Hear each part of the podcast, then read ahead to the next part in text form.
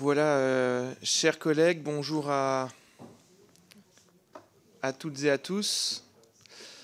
Euh, bienvenue à, cette séance, euh, à cette première séance d'audition de la commission d'enquête visant à établir les raisons de la perte de la souveraineté et d'indépendance énergétique de la France. nous commençons notre cycle d'audition par l'audition de deux universitaires c'était une volonté euh, que nous partagions avec euh, le rapporteur pour essayer de poser un, contexte général euh, des travaux qui, ensuite suivront. donc je tiens très sincèrement à, remercier Madame Nathalie Hortard, anthropologue de l'énergie, directrice de recherche au laboratoire Aménagement, Économie des Transports et enseignante à l'École nationale des travaux publics de l'État de Lyon, et à Monsieur Yves Bouvier, professeur des universités du groupe de recherche Histoire de l'Université de Rouen, qui est historien de l'énergie. Nous recevrons euh, euh, après vous dans une euh, autre audition aujourd'hui M. Jean-Marc Jancovici, qui est professeur à Mines Paris-Tech et membre du Haut Conseil pour le climat, lequel sera ultérieurement également entendu à l'occasion d'une table ronde. Alors, un grand merci de votre présence en dépit des délais très courts de d'organisation de, notre commission qui a été installée la, semaine dernière et qui a voulu très vite débuter euh, euh, ses travaux. Euh, donc merci d'avoir su être si, si réactif. nous avons souhaité aborder la question posée par la résolution qui est à l'origine de la création de notre commission d'enquête, en commençant par des travaux sur l'histoire de l'énergie, la sociologie, l'anthropologie, les sciences économiques ou politiques, qui sont évidemment un contexte qui nous permettra de, comprendre euh, la situation euh, actuelle. Alors, messieurs, euh, Monsieur Bouvier, Madame Hortard, l'histoire et, l'anthropologie sont donc convoqués avec votre présence aujourd'hui pour identifier les raisons de la situation actuelle que la crise en Ukraine a brusquement révélée, mais qui résulte de décisions, de comportements, de pression euh, euh, euh, passée, de résistance également. La politique de l'énergie couvre de vastes domaines, notamment la production, l'approvisionnement, la consommation. Elle définit aussi une façon dont nous concevons la société et la vie en société. Sur chacun de ces volets, les sciences humaines et sociales ont leur rapport à formuler à nos travaux. Je propose que M. Yves Bouvier puis Mme euh, Nathalie Hortard euh, nous fassent successivement un, court exposé d'une dizaine de minutes, euh, une quinzaine, on n'est pas à la pièce, afin de faire part de leurs premières réactions et analyses face à la problématique posée. Puis je donnerai la parole au rapporteur et à un représentant de chaque groupe pour poser des questions ou évoquer des thèmes en lien avec les domaines de compétences qui sont les vôtres. Après les réponses données à celles-ci, nous poursuivrons un, échange plus, plus dynamique. Je rappelle que nous disposons de deux heures, pas davantage, et je demanderai donc euh, à chacun, notamment des membres de la commission, de savoir faire preuve de concision en allant droit au but. Voilà. Euh, il me revient en vertu de l'article 6 de l'ordonnance du 17 novembre 1958 relative au fonctionnement des assemblées parlementaires euh, de vous me demander de prêter serment. donc successivement à Madame Hortard et à Monsieur Bouvier, dont je vous demanderai de prêter serment de dire la vérité, toute la vérité et rien que la vérité. Madame Hortard, je vous prie de lever la main droite et de dire je le jure. Voilà, Monsieur Bouvier, je vous prie euh, vous aussi. C'est bien entendu et je donne, je vous laisse donc euh, la parole, Monsieur Bouvier, pour un propos introductif. Bien, Merci beaucoup, Monsieur le Président, Monsieur le rapporteur, Mesdames, Messieurs les, députés. Euh, j'ai en effet l'honneur de euh, faire un court exposé sur euh, des éléments qui, ont été abordés dans, le texte auquel il vient d'être fait référence en particulier sur ces questions d'indépendance énergétique, de souveraineté énergétique et euh, d'histoire de l'énergie et du nucléaire en, France. Alors, euh, je n'entends pas ici vous faire un, cours tel que je peux le, dispenser à, mes étudiants, euh, mais plutôt d'essayer de, prendre un petit peu en, défaut quelques notions qui sont couramment admises. La question d'indépendance énergétique, par exemple, évidemment, est associée habituellement au, général de Gaulle. Mais de fait, elle s'inscrit dans un, temps un petit peu plus long et il est certain que la Première Guerre mondiale joue à, cet égard un rôle de révélateur. Pendant le conflit, euh, une partie des, mines de charbon euh, sont, occupées. Pendant le conflit également, les usages du pétrole sont, massifs et la France manque cruellement de pétrole qu'elle doit importer des, États-Unis. Et Clémenceau, déjà, hein, dès, 1917, évoque le pétrole comme l'équivalent du sang dans les batailles en pleine Première Guerre mondiale, c'est quand même pas, anodin.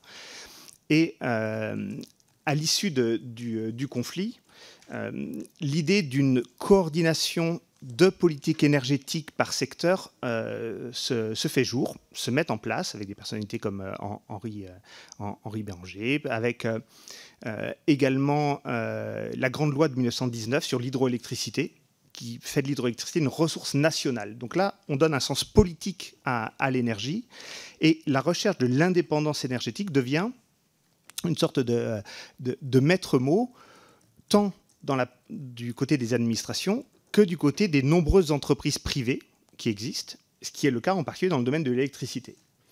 Alors, euh, cet accord hein, sur cette notion d'indépendance énergétique euh, se fait en, particulier autour de, la circulation des ingénieurs. Hein. Euh, c'est vrai que les, ingénieurs polytechniciens du corps des ponts, de façon assez caricaturale parfois, circulent bien entre administration et entreprises privées.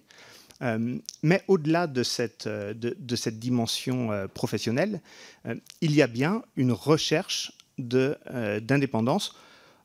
et j'insiste bien sur le fait que il n'y a jamais eu véritablement d'indépendance énergétique, euh, mais qu'en revanche, depuis la Première Guerre mondiale, la quête d'indépendance énergétique est une, ligne politique.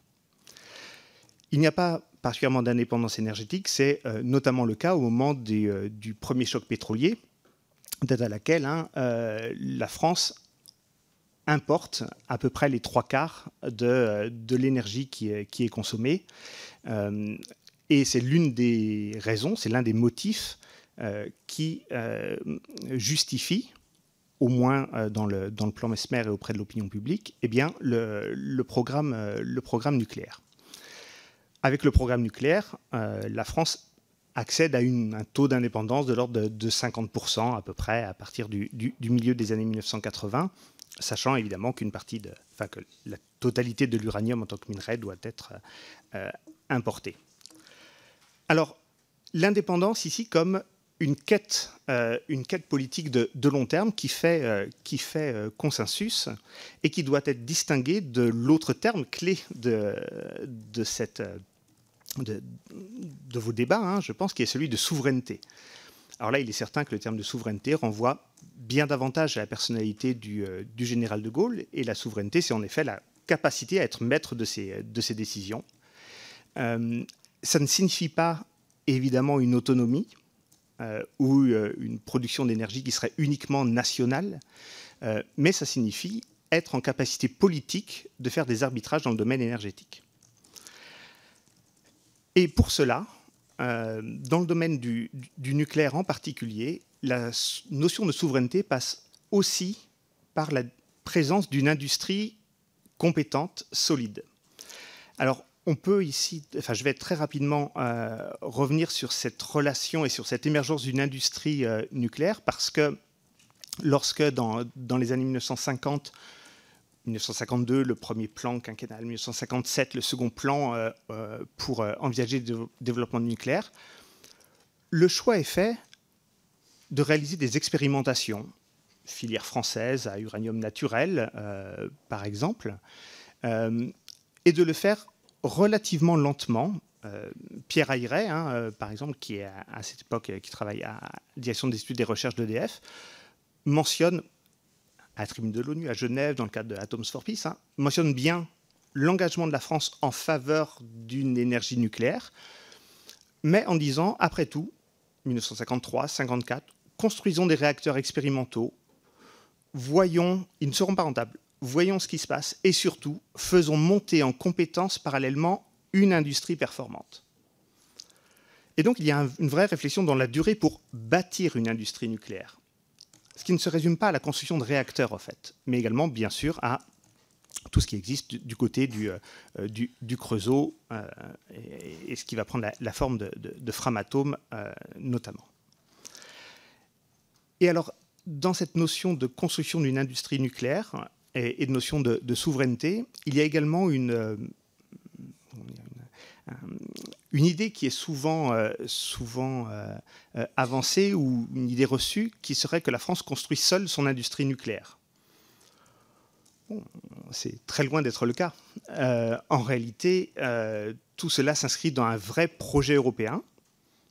Et le général de Gaulle, de façon assez classique finalement, hein, considère que plus l'Europe de l'énergie ou l'Europe du nucléaire est forte, plus la France est aussi forte. Donc ce n'était pas une construction contre l'Europe. Et d'ailleurs, pendant euh, la présidence du, général de Gaulle, il y a certes les réacteurs à uranium naturel qui sont, euh, euh, construits, technologie du CEA, avec des, intérêts, des intérêts également militaires, c'est certain, mais sont également expérimentés une centrale à eau lourde, technologie qui va être développée au Canada. Il y a la première centrale de chaux en partenariat avec la Belgique, qui est un premier réacteur à eau pressurisée. Et donc, en réalité, c'est plutôt pour le général de Gaulle, avoir certes une filière privilégiée, mais avoir aussi un champ des possibles au, moment où il existe une incertitude technologique. Et juste après son départ, lorsqu'en 1969, euh, Georges Pompidou arrive à, l'Élysée, eh bien le, constat n'est pas si favorable que cela à une France du nucléaire. Parce qu'en Allemagne, en Italie, des projets de construction de, réacteurs à eau pressurisée de technologie américaine sont déjà, euh, sont déjà lancés. Il y a des projets au Danemark, aux Pays-Bas, en Irlande, en Espagne. Et au fait, la France se retrouve en réalité quasiment à la traîne. Et en 1969, le, député Michel Rocard, à l'époque, hein, mentionne le, fait que euh, la France devrait investir dans le nucléaire sous peine d'être déclassée et la décision de Georges Pompidou, Bernard Isambert, François-Xavier Ortoli à, cette date-là, c'est plutôt de raccrocher la France au train européen que de construire un programme uniquement national. C'est ce que fait Georges Pompidou à la conférence européenne au sommet européen de La Haye euh, en, décembre 1969, où il propose la création de l'usine d'enrichissement Eurodif. Ce n'est pas du tout un projet franco-français, c'est il y a déjà depuis 2-3 ans, notamment entre anglais, allemands, euh, ces, discussions. Il s'agit en fait pour la France vraiment de rattraper le train européen dans, dans ce domaine-là. Et autour d'arguments tels que la substitution de l'électricité au pétrole, François-Xavier Ortoli, Georges Pompidou, lancent et définissent un programme nucléaire à partir du tout début des années 1970, 1970, 71, 72, avec des technologies américaines, réacteurs à eau pressurisée, mais aussi réacteurs à eau bouillante qui sont envisagés en France. Il n'y en aura pas de construit, mais ils sont aussi envisagés.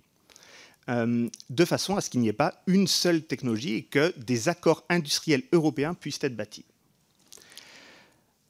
Alors, dans cet exposé, vous le voyez déjà presque le, le temps imparti, je n'ai pas proposé le mot choc pétrolier et je n'ai pas proposé véritablement le terme environnement. Parce que, en fait, justement, cette quête d'indépendance énergétique, ces accords industriels interviennent avant le choc pétrolier. Et le programme nucléaire, et même la première accélération du programme nucléaire, en 1972-73, autour, d'usages tels que le chauffage électrique, eh bien, ça intervient, ça intervient avant le premier choc pétrolier. Or, en fait, en réalité, depuis 1971, on parle déjà, le terme est employé de choc pétrolier, mais parce qu'il y a une augmentation des prix du pétrole. Euh, euh, et qui vient justifier hein, cet investissement. Mais le programme nucléaire est lancé non pas comme réaction politique au choc, pétrolier de 73, mais bien comme programme de long terme fondé sur la coopération entre une industrie compétente en France, les usines du Creusot et de Chalon euh, sur Saône, et euh, l'industriel EDF. Et ensuite, effectivement, euh, à partir de 1974, on a en quelque sorte, et c'est euh, évidemment les industriels du nucléaire qui, reprennent ce, discours-là, on a une sorte de validation par les actes, par les faits, d'un euh, projet politique et industriel tel qu'il avait été élaboré à la fin des années 60 et au début des années 70. Et je vais terminer pour vraiment pas être trop long, puis il y aura l'occasion de répondre à, des questions sur cette notion d'environnement évidemment, il y a eu des, des, protestations environnementales fortes contre, contre le, nucléaire et la construction des centrales nucléaires. On peut noter aussi que, même si cela est très marginal, que Serge Antoine, directeur de, cabinet du ministre, de, l'Environnement en 1971, rencontre les dirigeants d'EDF de, et, et, leur dit ben, vous devez aussi faire la promotion du nucléaire comme d'une énergie propre.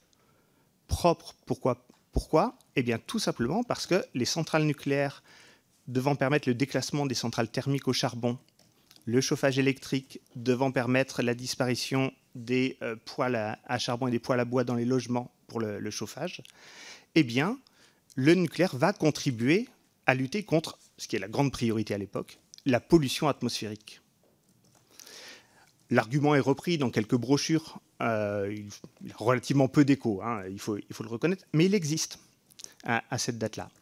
Mais naturellement, et euh, vous, le savez, c'est autour de la contestation antinucléaire que un mouvement, euh, écologiste se, structure. Hein. il y a un vrai creuset antinucléaire qui politiquement est, assez divers. Hein. On retrouve aussi bien des, militants venant de la, gauche et des mouvements syndicaux, euh, en particulier euh, proches de, la CFDT, que parfois des, des, notables, hein, des élus qui défendent le paysage et la tradition des, mondes ruraux face au, nucléaire. Voilà. Alors, il m'est possible éventuellement de, continuer quelques minutes sur les années 80 et puis, puis ensuite de, laisser la parole. Donc, dans les années 1970, hein, ce, programme est élaboré, accéléré dans le cadre de, ce plan Mesmer de, mars 74, élaboré à, l'automne 73. il est mis en œuvre dans, les, dans les années suivantes. Les années 1980 sont assez intéressantes pour deux raisons politiquement parce que euh, l'élection de François Mitterrand euh, ne marque pas une rupture sur le sujet. Euh, il faut être également tout à fait, fait honnête. Hein. Jamais François Mitterrand, dans sa campagne, n'a dit qu'il arrêterait le nucléaire ou n'a évoqué une rupture sur le sujet. Il a dit qu'il ne construirait pas la centrale de, de Plogoff en, Bretagne. Et de fait, le, projet a été arrêté. Mais il a toujours dit il se faisait huer lors des meetings, hein, euh, il a toujours dit qu'il euh, poursuivrait les, centrales telles qu'elles avaient été euh, engagées. C'est ce qu'il a fait. Il a même effectivement donné l'autorisation de prolonger et de poursuivre quelque peu autour de, nouvelles centrales, hein, les paliers N4, Civaux, Chaux, etc. dans ces années 1980, euh, l'industrie et ce que évoqué tout à l'heure, hein, cet équilibre entre euh, exploitants et, euh, et, industriels du nucléaire commence à, devenir un peu plus déséquilibré et instable, tout simplement parce qu'avec la fin de la construction des centrales, eh bien, le marché national se réduit, voire se ferme pour les industriels que sont Framatome industriels qui doivent chercher, notamment à l'exportation, notamment dans la maintenance, eh bien, une activité permettant de, euh, remplacer la, construction des cuves et, générateurs de, vapeur. Euh, et c'est là, en effet, hein, que, euh, faute de marché national, entre autres, eh bien, une partie des compétences se perd indéniablement. les marchés à, l'étranger ne permettant pas d'entretenir des, capacités industrielles, suffisantes en la matière. Et les années 1990 sont celles d'un double tournant. Il y a le tournant climatique, avec une partie euh, euh, des, des, écologistes hein, qui euh, non pas qui se convertissent au nucléaire, cela serait véritablement excessif, mais qui intègrent la dimension climatique dans les équilibres énergétiques. le meilleur exemple, l'exemple le plus, connu est évidemment Brice Lalonde, hein, il n'est pas du tout le seul, hein, euh, euh, qui, euh, qui, dit très, très clairement qu'il n'est pas favorable au nucléaire, mais qu'en raison des, des émissions de, gaz à effet de serre, et notamment de CO2, eh bien, il considère que c'est une solution qui est peut-être évidemment moins pire que, que, des centrales au charbon. Donc il y a cette, ce tournant-là, ce tournant climatique qui est qui fait partie du débat dans les années 90. Hein. Dominique Voynet, lorsqu'elle lorsqu'elle euh, évoque la, fermeture de Superphénix en 1997-98 hein, euh, et le sujet du nucléaire, elle dit bien qu'elle euh, elle ne souhaite pas justement rentrer pour elle hein, dans, dans cet argument climatique. Et qu'elle elle relègue, enfin, elle place le nucléaire toujours hein, dans, autour de la question des, notamment des déchets. Et donc l'autre grand tournant, au-delà du tournant climatique, c'est évidemment le, tournant de l'Europe et du marché de l'électricité, euh, qui crée en fait une incertitude et une zone d'incertitude pour toute, euh, toute, cette filière et notamment pour tous les opérateurs du, nucléaire. C'est-à-dire que euh, l'éventualité d'un marché européen organisé autour de grands groupes privés de taille européenne, de taille mondiale, voilà, eh bien, redistribue en quelque sorte les, cartes euh, et pose la question de quelle entreprise privée aura les moyens, la responsabilité juridique, financière, d'investir dans, euh, de nouvelles centrales nucléaires. Euh, et là, il y a en effet, hein, sur cette perspective du marché européen, une incertitude qui correspond aussi aux hésitations de la, puissance publique. C'est vrai dans, ces années, fin des années 90 mais incertitude qui se prolonge euh, quelque peu, puisque le nouveau projet euh, de réacteur EPR, qui était en gestation depuis les années 80-90, eh s'articule fondamentalement sur une coopération franco-allemande. Encore une fois, on est bien sur une perspective européenne et fondamentalement européenne. Euh, perspective franco-allemande qui est remise en cause lorsque, en 2002, l'Allemagne vote, vote, la loi de sortie du, du nucléaire. Et lorsqu'en 2009, Siemens se retire de l'accord avec Framatome. Voilà, je crois qu'il euh, y aurait beaucoup d'autres éléments à, évoquer, mais je, vais m'arrêter là de façon à ce que Madame Hortard puisse également s'exprimer et, pouvoir répondre à vos questions. Merci. Merci beaucoup, Monsieur Bouvier. Je ne doute pas qu'il y aura des questions sur les périodes notamment ultérieures euh, de l'histoire. Madame Hortard, euh, peut-être du coup pour une vision plus micro. Merci. oui. non, en fait. En fait, j'ai eu euh, un certain mal, je l'avoue, à appréhender votre, euh, votre motion. Et donc, euh, j'ai décidé de commencer par faire un pas de côté, qui est finalement le pas de côté que nous faisons faire à tous nos élèves ingénieurs dorénavant lors de, des entrées, d'une entrée à l'école, qui passe par, par commencer par discuter un peu de ce qui, à mon avis, est l'éléphant qui n'est pas présent dans votre motion, pardon, qui est euh, le changement climatique. Changement climatique qui va être de 3,8 degrés pour la France d'ici à 2100, ainsi que euh, l'a annoncé ce mois-ci le CNRS. Euh, dans cette fresque du climat, on, montre aux étudiants, on leur fait découvrir les, évolutions que cela va, cela va apporter à la fois dans notre environnement et dans notre monde socio-économique. Euh, des épidémies, on en a déjà eu un épisode, des, épisodes climatiques express, extrêmes, pardon. Euh, je suis un peu émue, excusez-moi. Euh, des sécheresses importantes, une instabilité politique également. Pourquoi est-ce que je mentionne cela? Mais Parce qu'il me semble assez intéressant quand même de revenir à certains fondamentaux quand on parle d'énergie nucléaire. Le nucléaire a besoin d'eau.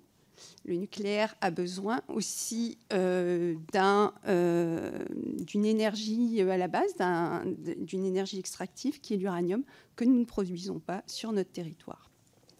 Pourquoi est-ce que je rappelle aussi la question de l'instabilité politique? Nous avons une guerre à nos portes quasiment. Euh, les industries euh, nucléaires sont euh, des objets sensibles. On en a eu la preuve récemment, là, tout récemment, dans notre histoire avec l'Ukraine. Donc il me semble important, euh, en abordant cette, cette question-là, euh, de se reposer euh, ces questions-là. Et sans doute, puisque j'ai vu que vous souhaiteriez interroger les présidents Hollande, pas Mitterrand, il est mort le pauvre, Hollande et Sarkozy, je pense que ce seraient des questions à, à leur poser, savoir pourquoi est-ce qu'ils ont décidé de suspendre effectivement leur décision au moment où on a vu la situation commencer à se dégrader en Afrique, qui est notre source d'approvisionnement en uranium? Ce que nous apprend aussi euh, cette, cette, fresque du climat, c'est qu'il n'y a pas de solution unique. Euh, il n'y a pas de euh, silver bullet comme on a pu le voir par le passé. C'est-à-dire qu'il va falloir être inventif, qu'il va falloir s'adapter au cas par cas et qu'il va falloir trouver des solutions ad hoc en fonction euh, des territoires. cela impose pour cela de se rendre compte de qu'est-ce que sont nos systèmes socio-techniques sur lesquels nous vivons. Euh, vous avez eu une, fresque historique euh, de l'évolution du nucléaire en France. Comme M. Bouvier l'a indiqué, l'industrie nucléaire, ce n'est pas juste le nucléaire, mais un ensemble sociotechnique sur lequel on s'appuie. Un, un, ensemble sociotechnique qui nous permet d'avoir de l'électricité dans cette salle, qui nous permet cette retransmission. Cela passe par euh, un, ensemble de câbles, ça paraît euh, banal, mais ces câbles euh, sont d'une importance cruciale. et tout miser sur des énergies lourdes suppose un renforcement de ces systèmes sociotechniques, l'heure même où les prix de, euh, des composants de l'ensemble de ces câbles, câbles explosent. J'espère que vous auditionnerez des personnes de Nedis qui ont des, sujets à dire, choses à dire à ce sujet. À ce moment-là, le, cuivre, par exemple, a augmenté de 300%. Le cuivre est un des premiers composants euh, du, euh, des câbles, etc., etc. Cela m'amène à mon deuxième point, qui est euh, la mention assez euh, partielle que vous avez euh, de la transition énergétique. La transition énergétique, telle que proposée, est uniquement appréhendée sous ces angles production de l'énergie. Or, la transition énergétique, la transition énergétique actuelle, puisque nous en sommes à la cinquième d'après euh, les historiens, et je parle sous l'autorité de M. Bouvier, la transition énergétique actuelle se caractérise d'une part par un retrait des énergies fossiles liées à la contrainte à la fois de, euh, la déplétion des, énergies fossiles et du changement climatique, mais aussi par le besoin de réduire nos consommations énergétiques. Ces besoins de, euh, de réduction des consommations énergétiques ont été euh, identifiés. Il ne s'agit pas de revenir euh, à l'époque Amish, comme le disait le président Macron, mais de commencer par faire attention à, nos consommations domestiques. Et là, on en vient à l'un des points de, votre mention, ce qui passe donc par une rénovation thermique euh, et par un programme ambitieux de réservation thermique à ce sujet. Cela passe aussi par une transition mobilitaire. La transition mobilitaire, c'est une façon de se déplacer différemment en ayant moins recours à euh, des, industries carbonées. La voiture électrique peut être éventuellement l'une des solutions, mais l'on sait qu'elle dépend elle aussi massivement de l'industrie je vais y arriver, euh, que son bilan euh, actuellement écologique est euh, problématique, et surtout qu'elle relance de par le monde des combats que l'on croyait passés auprès notamment des peuples premiers, qui sont les premiers impactés actuellement par notre frénésie de, de matière de ce type. Donc ça passe, la transition euh, énergétique, si elle ne réfléchit pas à modifier nos modes de vie, ne passera, ne transformera pas fondamentalement notre rapport, au monde et continuera à se baser sur des ressources minières dont la déplétion est annoncée et qui seront source de conflits. Ce n'est pas, je, suis navrée de jouer les Cassandres, mais c'est un fait euh, que, je, vous indique. Ce point me ramène à euh, la souveraineté telle qu'elle est, euh, est indiquée. Monsieur Bouvier a déjà commencé euh, à esquisser le tableau. Effectivement, la souveraineté française en matière énergétique est un mythe. Elle n'a jamais, elle n'a jamais existé. Euh, elle est un mythe puisque euh, même sur le nucléaire, en fait, et si l'on considérait que l'on avait une souveraineté énergétique en matière de nucléaire, on est sur euh, un, domaine extrêmement limité de, de, la production énergétique. Et d'autre part, cette souveraineté s'appuie sur les restes de notre empire colonial que nous ne possédons pas. Les, tensions de nouveau que l'on a vues surgir en Afrique comme ailleurs de par le monde nous le montrent bien.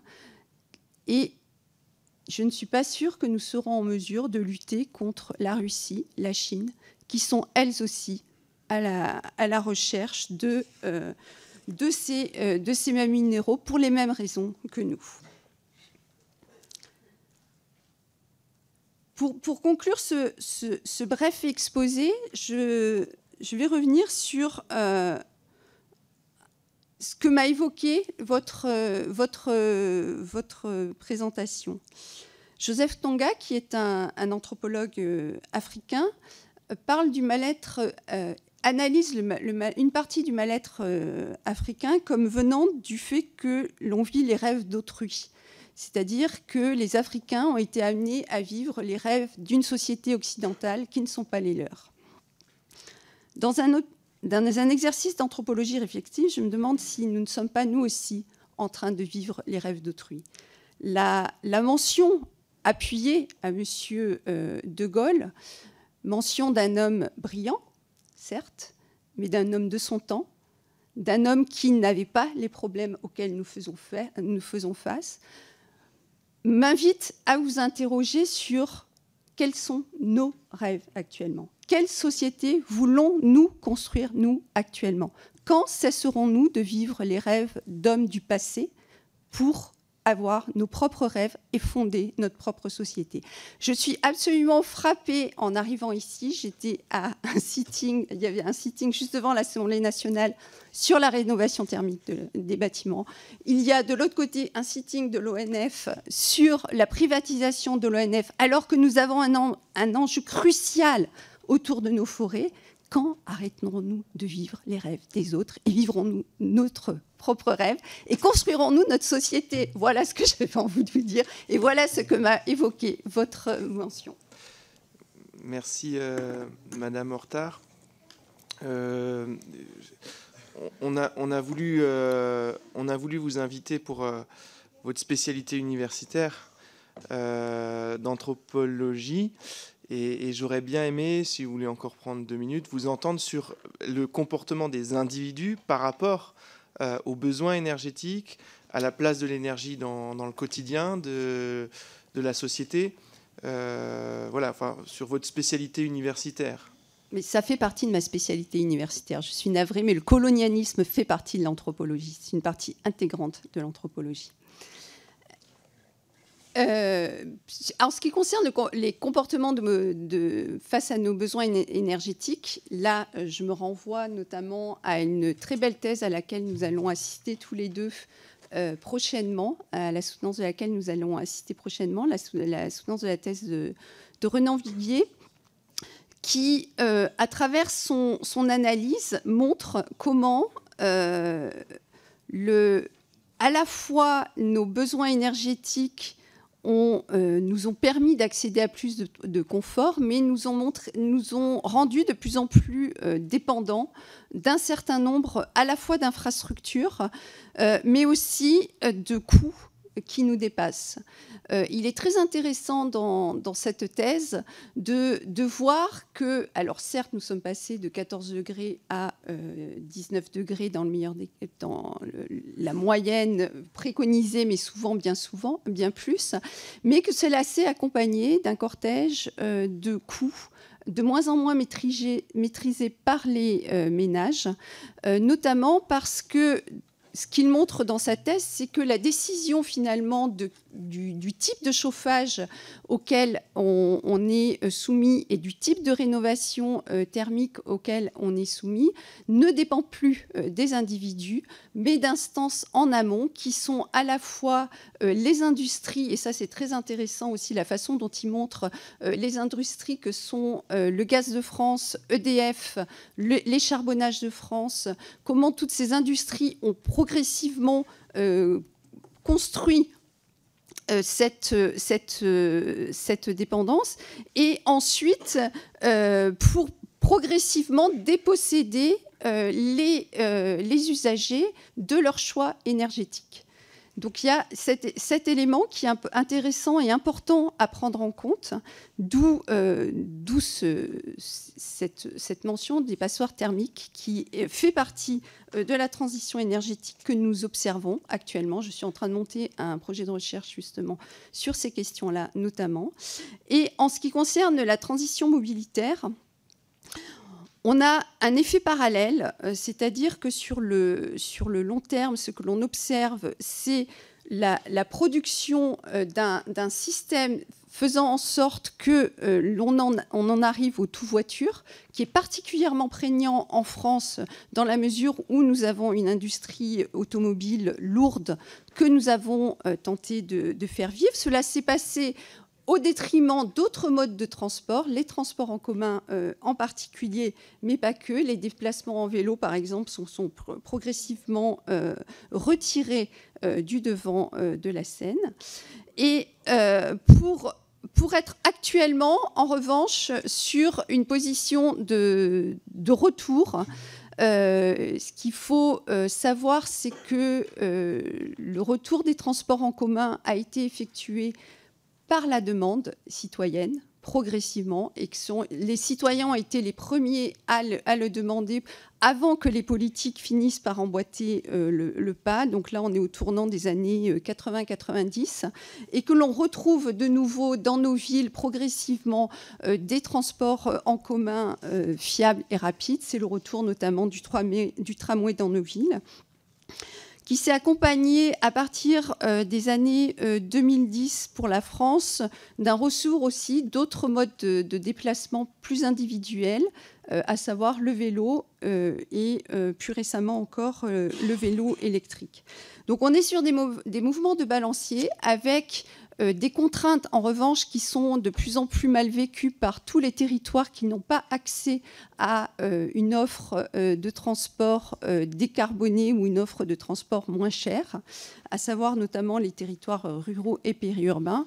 Euh, je vous renvoie à l'épisode des Gilets jaunes qui est tout à fait euh, révélateur des, euh, des, évolutions qui ont pu, être, qui sont en cours et des tensions qui sont en cours, ce qui ne signifie pas pour autant que ce sont, comme on l'entend souvent, que ce sont des territoires où il n'y a pas de solution possible, où il n'y a pas d'autre possibilité de se déplacer.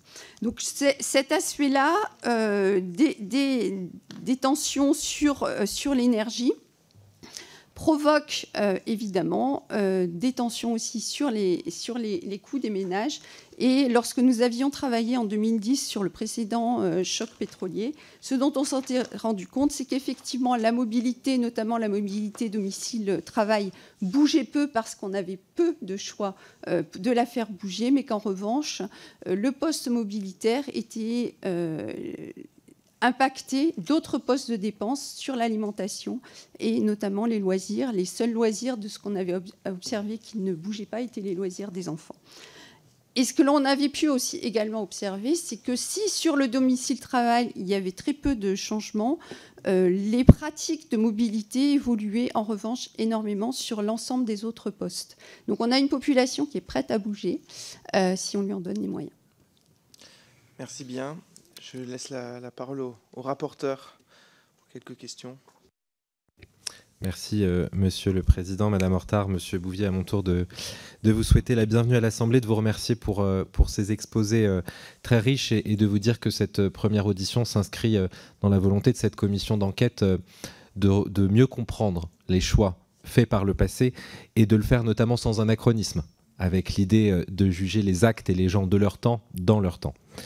Euh, de ce point de vue, il nous paraissait euh, important d'avoir cet éclairage euh, historique, anthropologique, à la fois sur les politiques publiques, les choix, et puis aussi sur les évolutions des comportements, les évolutions du débat public et de l'opinion publique à l'égard de l'ensemble du mix énergétique et en particulier de l'industrie nucléaire. C'est pourquoi je commencerai peut-être, Monsieur Bouvier, par une question. Peut-être d'abord vous, vous demander de terminer, si j'ose dire, le panorama que vous avez brillamment commencé et que vous avez un peu interrompu au, niveau des années euh, 80-90 pour, euh, pour arriver jusqu'à notre époque. Et puis tout de suite, vous, la sortir de la question de savoir euh, comment, selon vous, le discours énergétique, à la fois le discours des politiques publiques et le discours, de, le discours sur l'énergie a évolué en France des années 80 à nos jours. Je vous remercie.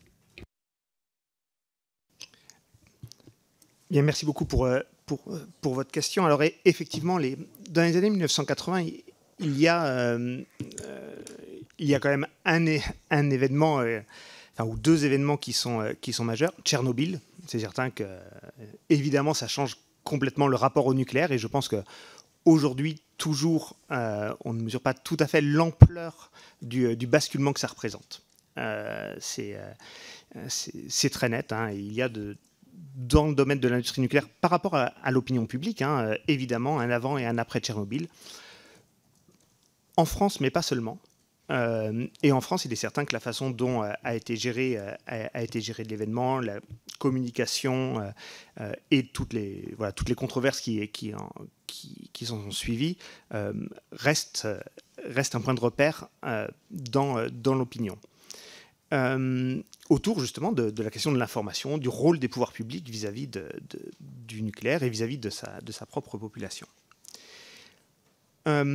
Et l'autre basculement, c'est effectivement le, contre-choc pétrolier, c'est-à-dire que euh, tout ce qu'a évoqué, Nathalie Hortard, c'est-à-dire le fait qu'on a pu assister avec le premier choc pétrolier à une modification de comportement, avec des politiques euh, d'économie d'énergie, de lutte contre les gaspillages, avec euh, déjà des, soutiens à tout ce qui relève de, l'isolation, de la rénovation. Alors, de façon certes insuffisante, mais tout ce qui été mis en place a été en quelque sorte balayé par des, une sorte d'opportunité euh, euh, financière hein, avec le, contre-choc pétrolier où euh, les économies d'énergie n'étaient plus forcément économiques, productrices d'économies pour, pour la nation. et puis, et puis, pour avancer sur les années 90, et alors encore plus dans les années 2000, il y a très clairement une environnementalisation des débats sur l'énergie. Euh, c'est vrai au niveau des comportements individuels, avec l'action de, euh, euh, l'Agence française pour la maîtrise de l'énergie, la FME, puis de l'ADEME. Hein, et c'est vrai que la responsabilité individuelle et toute une communication autour des petits gestes du quotidien contribue à faire de, de l'énergie une question qui est d'abord une question environnementale.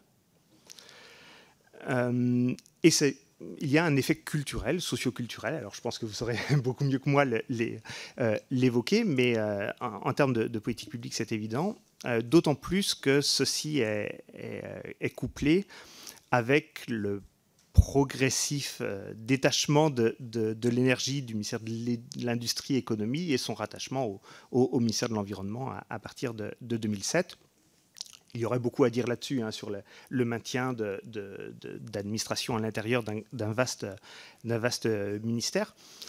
Néanmoins, pour les opérateurs du secteur de l'énergie, pour les individus, pour les responsables euh, politiques, euh, les questions énergétiques font désormais partie d'un cadre environnemental. Et ça, c'est quelque chose qui, euh, qui n'existait évidemment pas euh, dans les années 50, 60, 70 et même au début des années 1980. Ah, oui. Merci beaucoup. Juste une question de précision pour être sûr d'avoir bien compris ce que vous voulez dire. Quand vous dites qu'il y a une forme d'environnementalisation de la politique énergétique ou du discours sur l'énergie, ce que vous dites, c'est que euh, la prépondérance dans le débat public et dans les décisions vient à l'environnement et non plus à l'industrie ou à la souveraineté, comme ça pouvait être, le cas dans les années 70. C'est bien cela. C'est ce tournant-là que vous évoquez. Oui, en fait, c'est ce double tournant. C'est effectivement que lorsque euh, il va être question de, la gestion de la rénovation des barrages hydroélectriques, vont assez logiquement être euh, intégrés aux, euh, renégociations des, des concessions des éléments environnementaux en termes de, débit, en termes de biodiversité. Euh, c'est le fait que euh, les, consommations et les émissions de carbone vont devenir la mesure de l'énergie et non pas forcément en effet son, utilité économique. Mais alors, de façon presque, enfin pas paradoxale, mais cette environnementalisation, notamment dans les discours, elle s'accompagne aussi euh, de la prééminence d'une logique de marché financière, économique, concurrence des, euh, fournisseurs d'énergie. Euh, et donc, en, quelque sorte, le citoyen, usager, client, consommateur, qui est tout cela à la fois, euh, eh bien, il est, pris non pas entre des, des, injonctions contradictoires, mais simplement dans un sens politique donnée à l'énergie qui est un sens complexe et qu'il ne maîtrise pas, assez logiquement, qu'il ne maîtrise pas forcément en, totalité. Je vous remercie. Peut-être une question complémentaire dans ce cas à vous et à Madame euh, Hortard. Je vous laisserai euh, euh, répondre chacun si, vous le souhaitez, puisque vous avez évoqué la question des accidents nucléaires. Peut-être nous redire en un mot la, manière dont chacun des trois accidents nucléaires qui sont régulièrement évoqués comme les accidents majeurs, évidemment, Three Mile Island, Tchernobyl et Fukushima, quelles conséquences ils ont eu en termes de politique énergétique dans les pays touchés et dans les autres pays ou dans les autres grands ensembles de pays. Et aussi peut-être le rapport, parce que vous l'avez évoqué tout à l'heure, entre le contraste entre la réalité des effets et puis l'impact sur l'opinion, le rapport qu'il y a ou qu'il n'y a pas entre les accidents euh, et leur ampleur, et puis euh, la réalité et l'ampleur du changement euh, conséquent en matière de politique énergétique.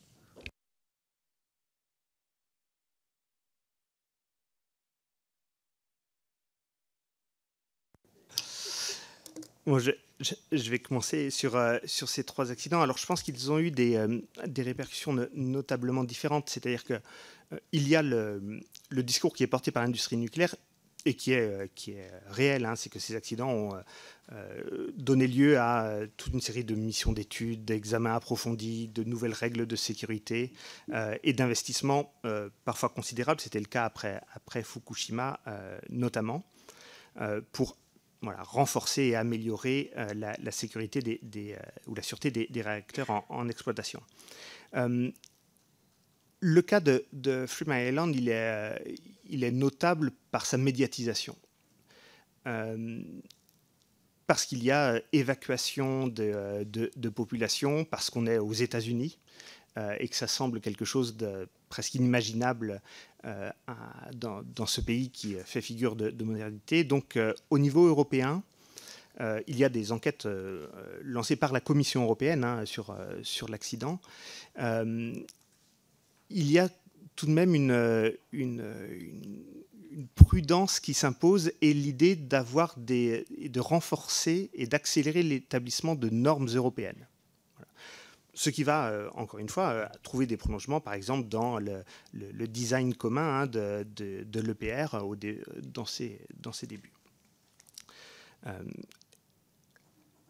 Tchernobyl, il y a voilà, vraiment l'accident majeur, la question récurrente des mensonges ou des sous-évaluations des, effets, la question de l'expertise indépendante, la création de la CRIRAD, et une, opinion publique qui encore une fois, hein, même si euh, les, faits sont euh, beaucoup plus, euh, peuvent être beaucoup plus nuancés que cela, mais une opinion publique qui retient en France de, Tchernobyl le mensonge autour du, nuage. et de ce point de vue-là, l'industrie nucléaire en sort durablement affaiblie. et pendant plusieurs années, il va y avoir en France ce fameux nucléaire honteux alors qu'il ne faut, pas, faut pas exagérer, mais qui est, réel, hein, euh, euh, considérant qu'il y, a, finalement euh, des liens à établir entre ce qui s'est passé à Tchernobyl et, en France. Mais là aussi, renforcement de la communication vis-à-vis des populations, donc il y a ce type d'effet. Concernant Fukushima, voilà, j'ai pas, enfin, j'ai moins d'éléments en tant qu'historien pour le, coup, euh, si ce n'est de, constater eh bien l'accélération de la sortie du nucléaire en Allemagne, le nouveau référendum en Italie et, euh, comme je l'ai dit tout à l'heure, le fait qu'après Fukushima, la France a tendance à se retrouver un peu seule euh, à avoir des centrales nucléaires ou même à envisager un, vague programme nucléaire de renouvellement. Hein, et que les, décisions britanniques de, reconstruire des centrales nucléaires sont apparues comme bienvenues pour l'industrie nucléaire française euh, à ce moment-là. J'avoue ne pas avoir, euh, je ne suis pas du tout spécialiste du nucléaire, comme vous devez le, savoir. En revanche, juste quelques éléments. Effectivement, le nucléaire honteux, le, fait que le gouvernement a délibérément caché la gravité des éléments et n'a pas prévenu la population a eu un impact et continue d'avoir un impact euh, sur euh, la perception du nucléaire en France, c'est évident. Euh, c'est quelque chose qu'on retrouve effectivement dans, les discours et, qui est réactivé à chaque fois qu'il y a un accident. Et donc je pense que actuellement, le fait qu'en Ukraine, il y ait des menaces sur les centrales réactive aussi ce sentiment d'angoisse qui est resté extrêmement présent, extrêmement aussi présent puisque selon où vous habitez, vous avez été forcément confronté à des personnes qui sont tombées malades suite à Tchernobyl et qui ont pu éventuellement en, mourir, faute de, euh, faute de, détection euh, au préalable. Je pense à, des choses très simples. Hein. Par exemple, euh, moi je viens de, des Alpes-Maritimes. les Alpes-Maritimes ont été très impactées. Certaines, donc l'effet des taches été ça a été ce qu'on a appelé des taches de léopard. Certaines sont tombées sur des bacs à sable dans les écoles. Et donc, on a eu des écoles où les enfants sont tombés euh, massivement malades de, leucémie. Donc, il y, a il y, a ces éléments qui restent prégnants euh, dans les mémoires. Oui, ça a été étayé scientifiquement. Ils ont, à ce moment-là, nettoyé complètement euh, l'école, interdit l'école. Donc oui, il y a eu des, conséquences. Euh, oui, oui, ça a été étayé euh, scientifiquement. Et ce sont les, c'est le personnel médical qui, à force d'avoir des enfants qui arrivaient de, même provenance, à chaque fois a alerté les, lieux de la même façon qu'il y a eu euh, des morts massives, on le sait aussi, ça a été étayé scientifiquement, de bergers en Corse, à peu près pour les mêmes, euh, les mêmes raisons. donc ces choses-là, le problème de ces choses-là, c'est que c'est à la fois scientifiquement étayé et c'est de l'ordre de la rumeur. Donc tant que tant qu'il euh, y a du déni qui est mis euh, de, la part euh, des autorités, ça a tendance en fait à renforcer un discours anti. Et c'est un discours effectivement qui se réveille à chaque fois que ces peurs sont réactivées, comme toute forme de peur. Merci. Une dernière question pour moi sur, sur, ces sujets en vous remerciant à nouveau. vous avez Monsieur euh, Bouvier, vous avez euh, explicité les différents tournants, euh, y compris ceux les plus récents. Vous, avez aussi, vous êtes revenu aussi sur la question des, des accidents nucléaires et des représentations associées, vous aussi, Madame Horta. Pour autant, comment est-ce que vous jugez le niveau d'information de la société française et le niveau d'enrichissement, si j'ose dire, du débat public sur la question énergétique, nucléaire bien sûr, mais pas seulement sur les énergies renouvelables, euh, depuis les années 70-80. Euh, Est-ce que vous jugez euh, que ce niveau est plus ou moins important que pour d'autres questions techniques qui sont soumises aux Français? Est-ce que vous jugez qu'il a progressé Ou est-ce que vous jugez que les représentations ont pu l'emporter parfois, qu'il s'agisse du nucléaire ou des énergies renouvelables, sur des faits ou en tout cas sur le fonctionnement technique du modèle énergétique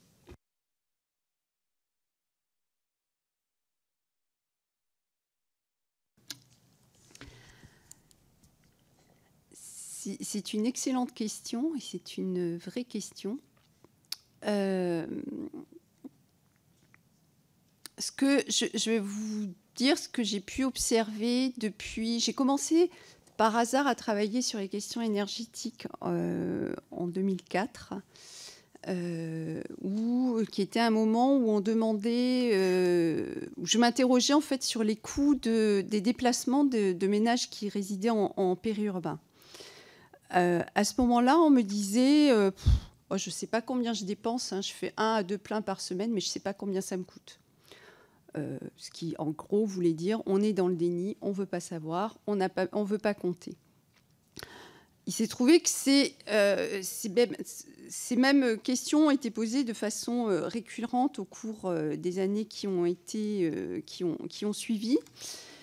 Et et là, le discours a complètement changé. Donc, avec non seulement euh, une évaluation des coûts, euh, des coûts euh, provenant de, des dépenses automobiles, mais aussi une réflexion sur le type d'énergie utilisée et sur les émissions qui étaient liées à ces énergies, avec des discours de justification, notamment pour les personnes qui se déplacent avec des véhicules diesel en milieu rural, ce qui est à peu près la, majorité, en disant oui, mais on n'a pas le choix, c'est ce, qui, euh, c'est ce qui revient de moins cher, avec aussi cette grosse attente toujours, on est dans un pays où on attend toujours énormément des gouvernants, euh, le temps que le gouvernement fera rien, on ne pourra pas faire autrement. voilà, je vous, la fais, euh, je vous résume un petit peu l'évolution qui, qui, a émergé a été aussi dans une réflexion, puisqu'on les interroge non seulement sur leur poste de dépense en, termes de, transport, mais aussi sur le logement, une réflexion de plus en plus, euh, de plus, en plus importante sur le mix énergétique utilisé de façon euh, domestique. Donc euh, des choix énergétiques qui sont faits en fonction de coûts, en fonction aussi de critères environnementaux de plus en plus, même chez des ménages modestes. Et ça, c'est important de l'avoir en, en, tête. et même euh, et même quand il n'y a pas les moyens, en fait, il y a ce niveau de, connaissance et en général qui se traduit par euh, un regret, par exemple la maison euh, basse consommation énergétique auquel le ménage modeste n'arrive pas à accéder quand il est en accession à la propriété parce que c'est beaucoup trop cher et qui du coup se retrouve dans une passoire thermique, mais qui a bien conscience en s'installant dans une passoire thermique qu'il ne s'installe pas dans un logement qui ne sera pas optimum euh, d'un point de vue euh, des consommations, mais qui en plus va émettre. Donc il y a cette double conscience qu'on va payer plus, mais qu'en plus on sera euh, dans la catégorie finalement de, des personnes à laquelle on ne veut pas, on ne veut pas adhérer. Donc il y a une prise de conscience de plus en plus importante, effectivement, euh, de, euh, de cette question énergétique et, comme le, disait Monsieur euh, Bouvier, associée à des critères environnementaux. Et ça, je trouve ça, enfin moi, d'un point de vue anthropologue, alors là pour le coup, je trouve ça extrêmement intéressant de voir comment ces critères se sont progressivement imposés comme étant des éléments de réflexion dans les ménages, dans les choix qui sont faits euh, sur, euh, pour, euh, pour se déplacer, pour se loger, pour consommer dans les logements. Bien, merci beaucoup. Je vais passer aux questions. Ah, pardon, monsieur Bouvier, excusez-moi. Juste, je, vous en prie, juste une minute pour, pour évoquer cette, dimension du niveau d'information. il y a eu de, il y a toujours eu un énorme travail d'information qui a été fait, de pédagogie, de, de la part des, des autorités, de la part des entreprises, de la part des associations et également de la part des associations environnementalistes. Hein. Euh, euh, une association comme les Amis de la Terre, son principe d'action était justement de convaincre par la pédagogie. Euh, et donc il y a un, débat qui a, qui a, été extrêmement riche depuis les années 70 sur le, sujet. s'il voilà, c'est un domaine sur lequel on et le citoyen ne manque pas et ne manquait pas d'informations. Il n'y avait pas forcément euh, la possibilité de, toutes les, trier, mais il y avait énormément d'informations. Avec ceci, deux, réserves peut-être. Euh, la première, c'est que, notamment dans le domaine du nucléaire, surtout après Tchernobyl, mais c'était vrai avec l'instauration des CLI également avant, la transparence et l'abondance d'informations ne signifie pas la parfaite information du citoyen. Évidemment. Donc la transparence est aussi une sorte de, vitrine hein, et de, mur opaque, euh, enfin de mur pardon transparent euh, qu'il est difficile de, franchir. Euh, et la, seconde réserve, celle que vient en fait d'évoquer Madame Hortard, c'est que à un moment donné, la principale information dans le domaine énergétique, ça reste la facture. et toute la pédagogie, l'explication, les enjeux environnementaux, eh bien, euh, face à une augmentation des prix, face à une mise en concurrence de différentes énergies, eh bien, euh, il y a le, révélateur du, prix qui, euh, qui, apparaît. On l'a vu effectivement dans, les années, dans les années 1980, je l'ai évoqué tout à l'heure, au moment du contre-choc pétrolier. On l'a vu, de nouveau plus récemment, hein, autour des, des, fin des années 90 et début des années 2000, au moment où il y avait une sorte d'abondance énergétique avec des prix qui pouvaient être relativement bon marché. Merci beaucoup. On va passer du coup aux, questions des, euh, des, groupes. Ce que, je, ce que, je, vous propose, c'est de les prendre peut-être euh, par trois, euh, puis une série de réponses et, et, de poursuivre comme ça pour que ce soit un peu, un peu interactif néanmoins. Alors pour le groupe Renaissance, j'avais noté Olga Givernet. Oui, merci Monsieur le, Président. Madame, Monsieur, merci pour votre, euh, exposé déjà très très complet. Écoutez, moi ce que j'ai pu retenir, c'est quand même que la question de l'indépendance euh, nous, poursuit depuis euh, le début du, siècle précédent, si j'ai bien, compris, et que les décisions étaient en général prises sur plusieurs facteurs. D'abord, le besoin en énergie de, la population, et je pense que c'est la première question que je pourrais poser à Madame Hortard. Quelles sont les évolutions du ce besoin euh, en, énergie dans la population, peut-être sans revenir aux origines de l'humanité et, la découverte du feu, mais en tout cas, euh, depuis le mois précédent, est-ce qu'on voulait répondre tout de suite aux, besoins euh, des particuliers? Est-ce que c'est la, question économique énergétique? Comment est-ce que ça s'est organisé? Et puis, j'ai pu noter également alors le contexte politique, la disponibilité des, matériaux, la disponibilité des, des, unes ou des autres sources d'énergie. j'ai également vu que la lutte contre la pollution atmosphérique, qui aujourd'hui s'est transformée euh, plutôt en, lutte pour le climat et, l'environnement, déjà euh, nous, euh, nous, nous, inquiétait. La disponibilité des technologies, les accidents et les incidents d'infrastructure ont pu porter aussi des, décisions, d'ailleurs qu'on a pu voir différentes suivant les, pays. La facture, le prix, je ne sais pas si c'est une liste exhaustive, mais si peut-être vous aviez en, tête d'autres éléments pour que nous, nous puissions avoir un panel complet de l'ensemble euh, euh, des, des, critères qui viennent impacter ces décisions. Je vous remercie. Alors pour le groupe RN, Monsieur Falcon. Oui, euh, je vous remercie. oui, je voulais remercier M. Bouvier pour son exposé. Effectivement, on sent que depuis 2002, il y a eu un, vrai, un véritable virage qui s'est opéré. on a le sentiment que ce virage il a surtout été initié par l'Allemagne, alors, euh, moi, j'aimerais comprendre euh, votre avis, votre point de vue sur, euh, l'impact de la politique allemande sur les prises de décision françaises. Est-ce que, vous identifiez un lobby allemand des énergies renouvelables qui finalement pénaliserait le nucléaire français? Comment vous évaluez l'influence allemande sur les prises de décision de nos politiques en France, notamment leur impact sur la filière nucléaire? Et enfin, pour Madame, j'avais une petite question. Euh, alors, j'ai bien compris que vous étiez, euh, que vous étiez hostile euh, au gaullisme, mais je vous rassure tout de suite, Madame. Nous ne sommes pas passistes, simplement, nous sommes reconnaissants au gaullisme. On juste, alors, j'ai une petite si question. Les, députés peuvent. je vais très vite, mais je, je avec les universitaires. Je voulais juste, les universitaires non, attendre que la parole leur soit donnée pour répondre au gaullisme. Simplement, il n'y a pas de nostalgie du gaullisme. Simplement, nous sommes reconnaissants au gaullisme d'avoir euh, mis en place euh, la filière nucléaire qui nous permet aujourd'hui de bien passer la crise énergétique, enfin en tout cas mieux que d'autres nations, parce que nous avons une, inflation qui est beaucoup plus faible que les autres pays. Nous sommes à 6 ou 7% au lieu de 10 ou, plus dans la, dans l'Union européenne, c'est en partie grâce euh, à la filière nucléaire qui permet de nous éviter d'importer davantage d'énergie que d'autres pays. Voilà, tout simplement. Merci. Bien. Alors, euh, Monsieur Lenné, si, on peut essayer de rester dans des logiques où on pose des questions aussi, euh, ça, me semble plus cohérent euh, dans la logique qui est celle des auditions. on aura des échanges de vues par la suite, mais je crois que dans un premier temps, quand on auditionne, on pose des questions. Merci, Monsieur le Président. Je vais tâcher d'être dans cette logique. Ma question s'adresse aux deux intervenants que je remercie.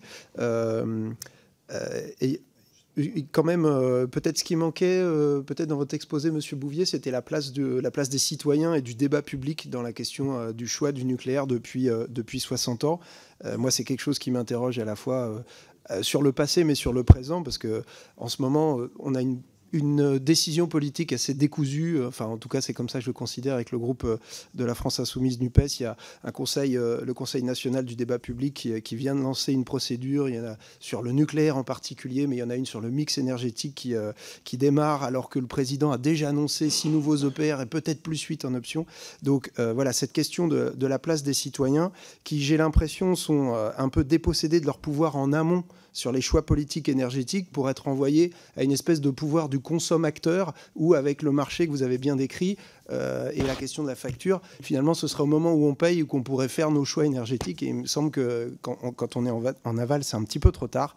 Ça pose la question, du coup, je trouve, de l'arbitrage, à la fois de l'arbitrage individuel ou, ou, des ménages et de l'arbitrage politique entre, d'une part, euh, des, limites, euh, des limites planétaires qu'on connaît maintenant, qu'on connaît peut-être qu'on connaissait moins à l'époque de De Gaulle, euh, mais aussi de, des limites, on a parlé des minerais, enfin des avantages et des inconvénients de chacune des technologies. Donc un arbitrage à, faire entre ces limites-là, ces avantages et ces inconvénients, et nos besoins primordiaux ou nos envies en termes en termes d'usage, en termes de consommation. voilà, donc j'aimerais vous entendre sur ces questions-là. Merci. Bien, merci beaucoup. Alors du coup, euh, pour une série de réponses, Monsieur Bouvier, Madame Hortard, dans l'ordre que vous voulez. Allez, Monsieur Bouvier. Je, vais commencer. Je vous remercie euh, pour, euh, pour ces questions. Je vais les prendre dans l'ordre. Alors, il y a des, éléments sur lesquels je vais passer vite parce que je suis moins, moins compétent que Madame Hortard. concernant votre, votre question sur l'indépendance et notamment les, éléments environnementaux, vous, avez repris ce que j'évoquais sur la lutte contre la pollution atmosphérique. En fait, on imagine peu à quel point le grand smog de Londres de 52 a été un traumatisme.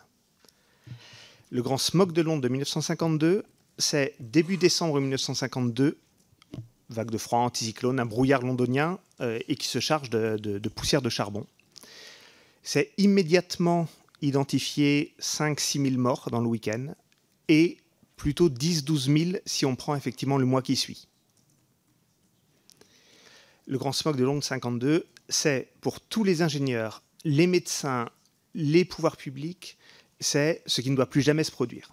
Et donc il y a une priorité qui est donnée à la lutte contre la pollution atmosphérique avec des personnalités telles que, euh, Louis Armand, voilà, euh, notamment, qui vont faire du nucléaire à la fois une réponse à cette pollution atmosphérique, mais également à la crise pétrolière de 56 à, Suez. Euh, et, donc là, on, voilà, je sais pas véritablement sur la question de l'indépendance, mais c'est vraiment un, pour expliquer l'importance donnée à cette, notion de, pollution. Et après, je, pense que voilà, effectivement, euh, au sens de De, de, Gaulle, hein, de toute façon, ces notions d'indépendance partielle et de souveraineté à, préserver se conçoivent aussi justement dans les usages et dans les besoins identifiés de la population. Euh, donc il y a une notion politique à l'énergie, en fait, un sens profondément politique à l'énergie, et pas seulement industriel ou économique. Euh, Monsieur le député, pour répondre à votre question sur le, poids de, l'Allemagne, et notamment d'un lobby des énergies renouvelables, certes, euh, c'est vrai qu'il y a, un, poids, du, parti, vert des, des, Grünen qui était beaucoup plus fort à différentes échelles en Allemagne. Ce n'est pas la seule raison. je crois qu'il y a aussi la, dimension d'une Europe libérale, c'est-à-dire que la première directive sur l'électricité de 1996 coécrite par la Commission et le Parlement, est une directive avec une forte dimension sociale sur l'énergie. Et cette, euh, orientation d'une politique européenne avec une dimension sociale, elle se perd dans les, dans les directives suivantes. Euh, et l'Allemagne se fait aussi le, leader d'un marché européen de l'électricité, pas seulement une question d'énergie renouvelable, mais d'un marché européen de, l'électricité, qui est évidemment aussi une façon d'affaiblir euh, bah, notamment EDF qui fait largement figure euh, d'épouvantail pour une partie euh, des, des, industriels allemands et des, et des, responsables politiques allemands. Donc c'est construire l'Europe de, de l'énergie contre les grandes, structures étatiques. Donc ce n'est pas, seulement la question euh, du, nucléaire, et il y a indéniablement, une, voilà, euh, par ces décisions allemandes, il y a indéniablement une incertitude et un choix en France de différer des décisions dans, le nucléaire. C'était vrai euh, au, début des, années 2000. et la dernière question sur la place des, citoyens. Une bonne partie des mouvements écologistes se sont construits autour de cette idée que le nucléaire était imposé aux populations dans les années 70. Hein, c'est l'un des, l'un, des, l'un des slogans. Alors, il n'est pas plus imposé que euh, le TGV ou la construction d'autres grandes infrastructures, ce qui explique d'ailleurs qu'une partie des, euh, hauts fonctionnaires ou, des responsables d'entreprise mettent du temps à comprendre exactement de quoi il s'agit derrière. C'est-à-dire qu'il y a des débats au Parlement, il y a des crédits qui sont votés, qui sont discutés, il y a des élus de la nation qui votent finalement pour ce programme nucléaire. Donc la dimension démocratique par rapport à la participation citoyenne et à l'adhésion des citoyens, elle est ici en fait en, tension dans ces années 70. C'est-à-dire que les tenants du nucléaire ne considèrent pas qu'ils font une œuvre antidémocratique, là où effectivement un bon nombre d'associations et de citoyens revendiquent pour davantage d'expression et d'information. Et euh, il est vrai qu'une euh, partie de, ces choix ont été largement faits, enfin ont été faits sans concertation avec les citoyens. Euh, c'est absolument évident. Euh, pour autant, ce n'était pas pensé comme antidémocratique. c'est ce que, j'essaie d'évoquer par rapport aux tenants du nucléaire au milieu des années 70. Euh, et par rapport à l'idée de dépossession des, citoyens avec une structure qui se met en place en, amont, je pense que ça, a été évoqué tout à l'heure par Madame Hortard. Euh, mais c'est absolument euh, certain que euh, hauts fonctionnaires et responsables d'entreprise mettent du temps à, saisir des, des, participations politiques. Il y a des représentations des consommateurs en tant que consommateurs sur les choix énergétiques, des rencontres régulières à partir de 1975 avec toutes les associations de consommateurs, mais autour de la question des éléments de consommation, information sur la facture, et pas du tout sur le choix énergétique. Voilà. Euh, là, d'une certaine façon, euh, on, a bien vu la, limite, au moins jusqu'aux années 90 euh, et encore. merci. sur le. Il y, a beaucoup d'éléments. Euh, sur le, la question de, euh, du mix énergétique, et ça va répondre, je pense, de façon indirecte à, votre question, sur les, les décisions prises. Euh, j'en reviens à, cette thèse de, Renan Viguier qui a vraiment étudié l'évolution du, chauffage tout, autour, tout au long du XXe siècle. Et, il y a cet élément qui, est intéressant puisqu'il a travaillé vraiment aussi auprès des entreprises, où il montre qu'en fait, si le chauffage électrique ne prend pas en France, c'est pour deux raisons.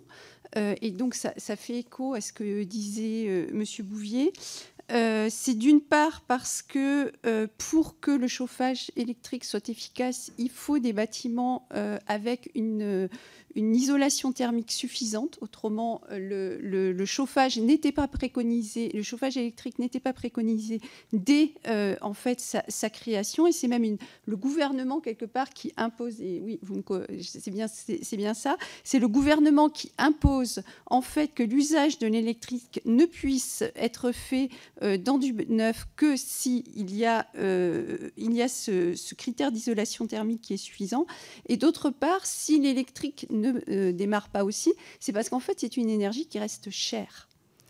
Et ça, c'est aussi quelque chose qu'il faut conserver euh, en tête. L'électrique, en fait, est plus cher que les autres énergies à ce moment-là. Et c'est l'une des raisons pour lesquelles, d'ailleurs, la, raison évoquée sur euh, finalement l'arrêt progressif du programme, l'absence de poursuite, en tout cas, du programme nucléaire, vient du fait qu'en fait, il n'y a pas de demande suffisante pour justifier la création de nouvelles centrales.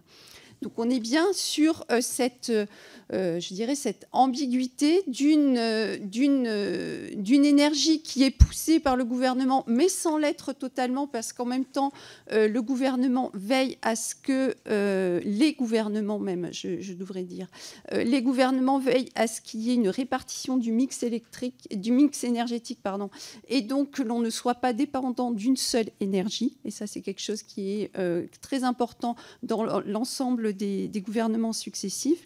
Et d'autre part, il y a cette tension permanente entre consommation et économie. Entre consommation et prix à payer, ce prix à payer qu'on est prêt à, mettre sur, euh, sur, euh, les, dépenses que l'on fait euh, sur les factures. Et c'est quelque chose qui revient d'ailleurs, que nous, on a pu observer dans, dans les enquêtes qu'on a pu faire auprès donc des, des, citoyens. L'électrique est en général associé à de très mauvais souvenirs d'enfance, des maisons froides, euh, des maisons euh, où euh, on coupe le chauffage dès qu'on n'est plus dans la pièce, des maisons où on garde des pulls, des maisons voire où on garde des manteaux. donc l'électrique a aussi, c'est quelque chose d'important aussi, je pense, pour, pour avoir cette cette image d'ensemble que que vous cherchez à avoir, l'électrique conserve aussi euh, mauvaise presse malgré euh, euh, les, nouveaux types de chauffage qui ont pu être créés, et, etc. Donc il y a dans, dans votre, votre, perception finalement du mix énergétique, ce qui pourrait être rajouté, c'est la perception des usages, mais aussi euh, des sensations provoquées par ces usages. Et ça, c'est quelque chose d'important, c'est-à-dire que le confort, c'est aussi associé à un ensemble de, sensations. Euh, et si, euh, et si ce, confort n'est pas ressenti, en fait, l'usage ne viendra pas. Et, cela, c'est quelque chose qu'il est important d'avoir à l'esprit, autant, je pense, pour les questions euh, thermiques que pour euh, les questions de mobilité sur les possibles mobilités, les types de mobilité du, futur. C'est des choses qui ont commencé à être déjà étudiées pas mal dans les pays où l'électrique est bien plus développé qu'en France, notamment la Norvège par exemple.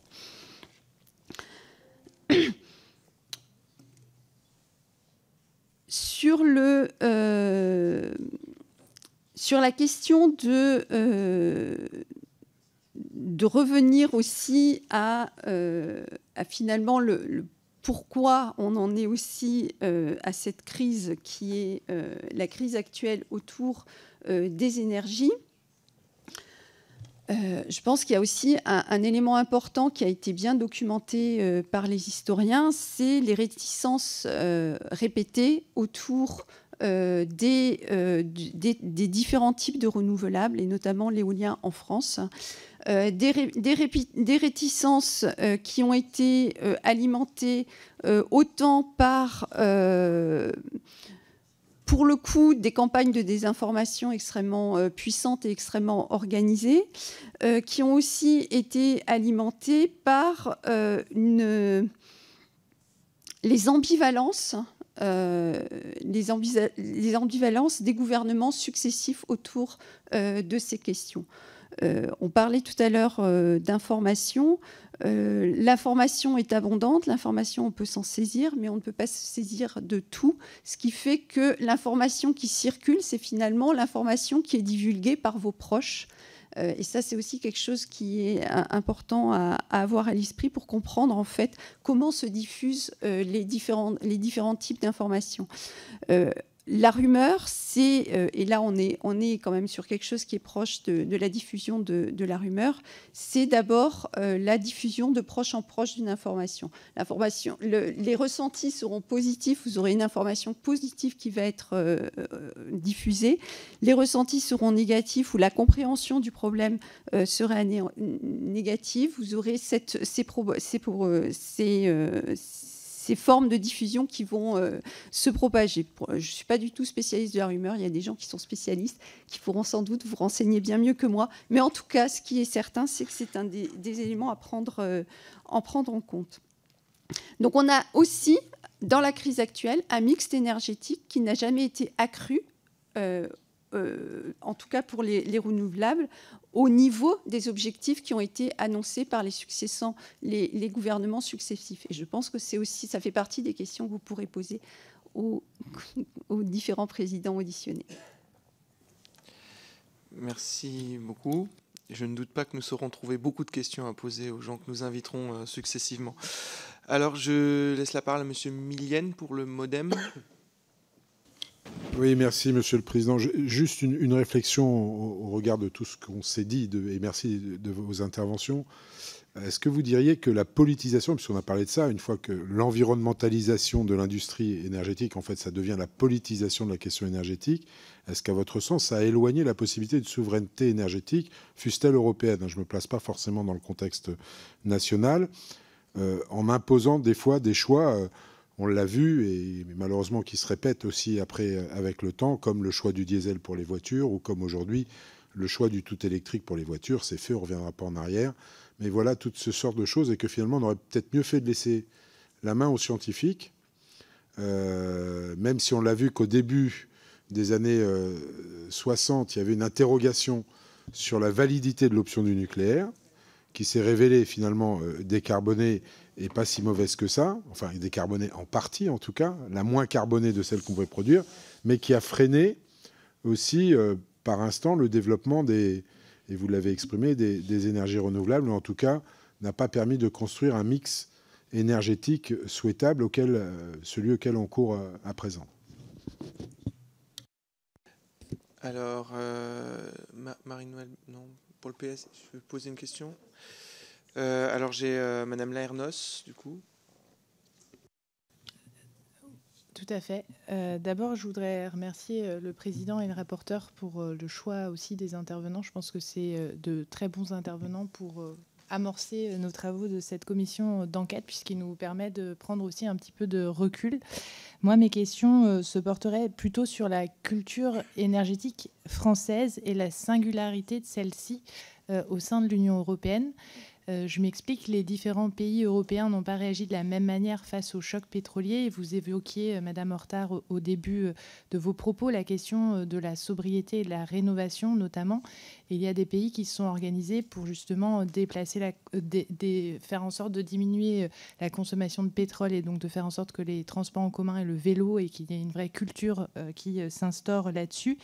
J'ai l'impression, moi, euh, qu'on est euh, toujours et, aujourd'hui euh, la relance du nucléaire qui est y compris annoncée sans réel débat public ou débat qui est nécessaire, il me semble, dans un État démocratique sur la France, d'autant plus qu'on engage des générations et des générations à venir. Euh, on assiste, à mon sens, toujours à, cette toute-puissance euh, que la technologie va pouvoir euh, sauver, y compris la planète et le climat, sans avoir à remettre en cause quelque part nos modes de vie.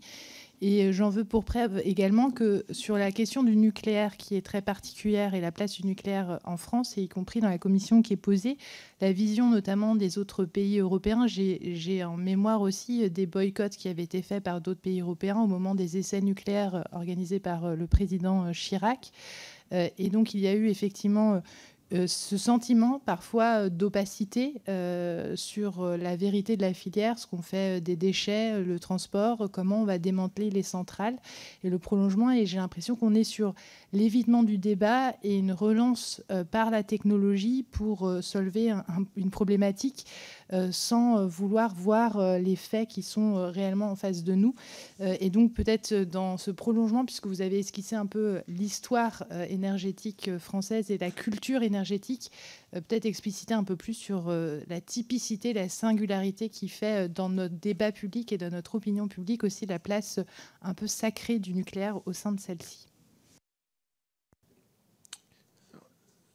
Pour le alors s'il y a des groupes qui n'ont pas encore posé de questions, on prend les questions, puis après on refera un tour de questions. Euh, donc euh, c'est bon au niveau de tous les groupes. Alors je vous laisse répondre, et puis on refera encore un tour de questions après.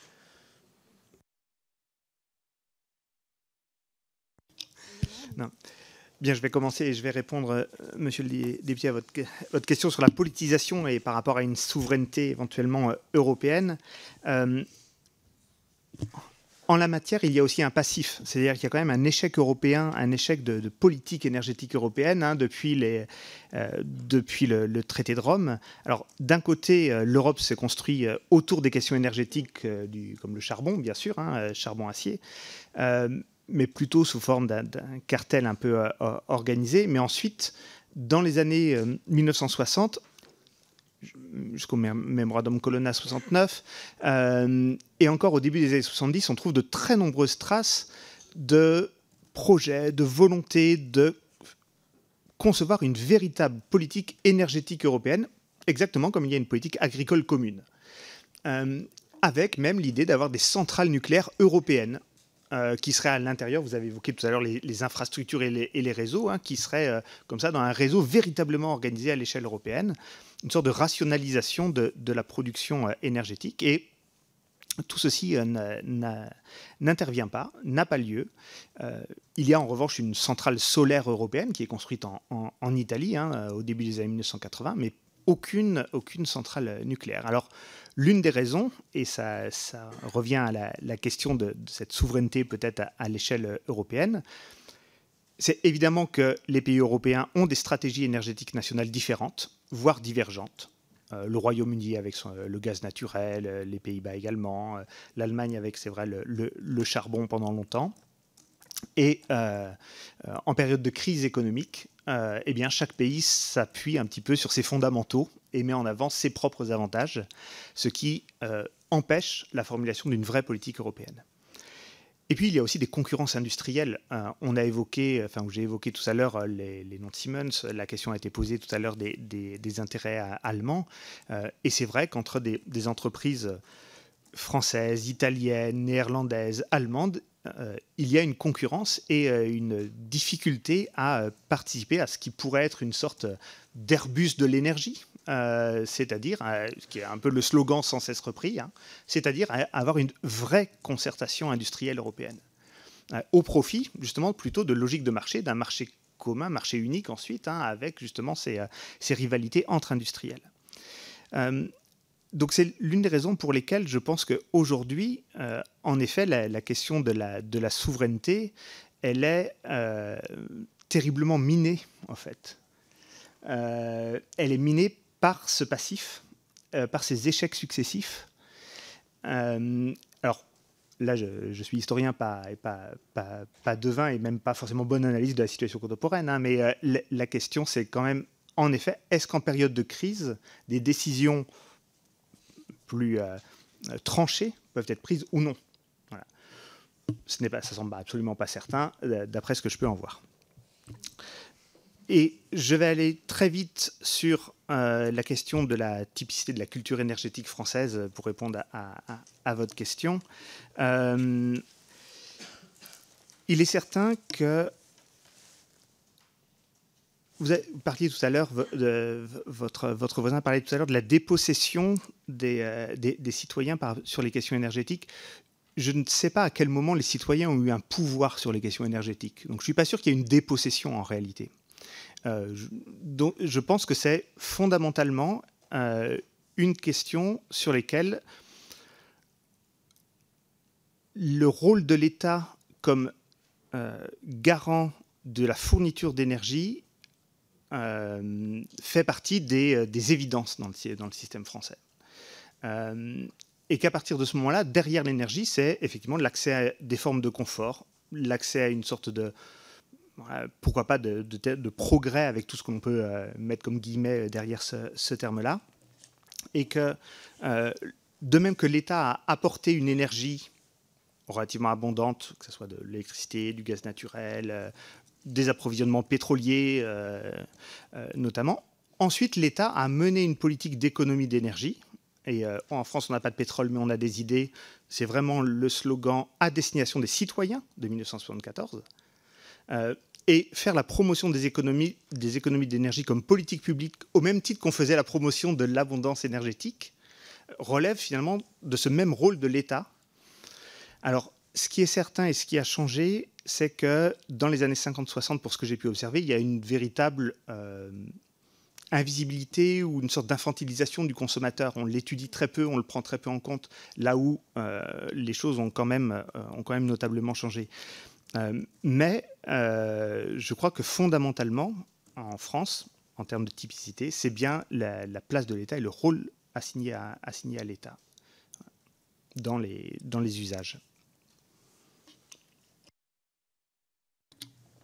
Euh, pour, compléter euh, ce qu'a dit M. Bouvier, il y a une spécificité française et qu'on retrouve là pour le coup sur, euh, sur les, deux questions, qui est que la France est, un, est constituée de grands corps d'État Et je pense que c'est important que vous ayez aussi ça en tête. Ça a été bien documenté par, par les, historiens, pour le coup, qui ont montré comment ces grands corps d'État ont fabriqué et ont poussé des décisions qui sont des décisions de choix énergétiques des décisions aussi euh, de, euh, type d'infrastructure que l'on allait euh, développer.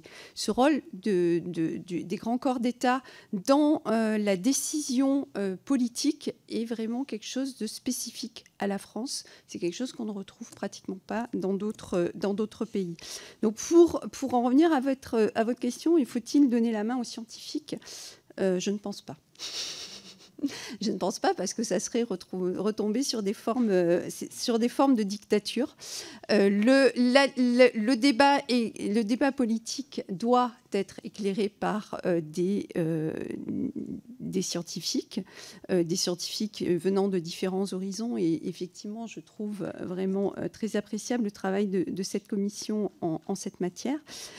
mais le débat scientifique euh, doit ensuite servir à informer euh, des, décisions qui vont être prises par euh, les, citoyens et les personnes qui, qui les représentent. D'où l'importance d'une bonne formation du personnel politique sur l'ensemble des questions y compris euh, sur des questions extrêmement techniques.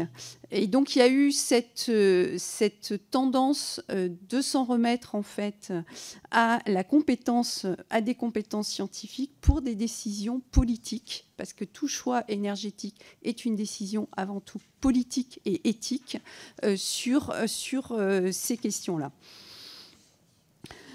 La, culture euh, énergétique euh, française a aussi euh, cette singularité par rapport donc le, Bouvier a bien montré qu'en fait la question de la sobriété a bien toujours été présente in fine sans être nécessairement affichée en tant que telle. Mais l'État a toujours eu à l'esprit que ses concitoyens ne devaient pas dépenser plus que de raison en termes énergétiques parce que nous n'étions justement pas souverains énergétiques. En revanche, la question de cette, de cette singularité se retrouve, là vous évoquiez la, la, culture vélo par exemple, si l'on retrace l'histoire de ce qui s'est passé en fait euh, aux Pays-Bas dans les années 70. La culture vélo s'est développée sous l'impulsion d'une population dans un pays qui n'avait pas d'industrie automobile. Euh, donc il y a eu à ce moment, il y a eu euh, une volonté du, des citoyens qui se sont réellement emparés de cette question à, ce moment-là et qui a permis qu'elle devienne en fait une question politique et qu'il y ait des choix politiques en matière de mobilité qui soient faits à ce moment-là. Mais ça a été rendu plus facile. Il y a eu les mêmes mouvements en fait en France à la même époque, euh, des mouvements qui n'ont pas, euh, du tout euh, pu émerger à ce moment-là, parce qu'il y avait cette volonté de poursuivre sur une industrialisation de notre parc automobile et de poursuite de, soutien à notre industrie euh, automobile. On a cette tension toujours présente, on l'a vu là sur la, question euh, du nucléaire, on l'a sur l'automobile. Tout à l'heure, il y a quelqu'un qui me dit on a fait le choix de la voiture électrique, on ne peut pas revenir en arrière. Euh, en fait, ce n'est pas une question de revenir en arrière et ça, c'est aussi quelque chose qui est intéressant à avoir à l'esprit quand on observe les transitions c'est qu'il y a plusieurs choses qui se passent en même temps. Il n'y a jamais un seul phénomène qui se passe en même temps.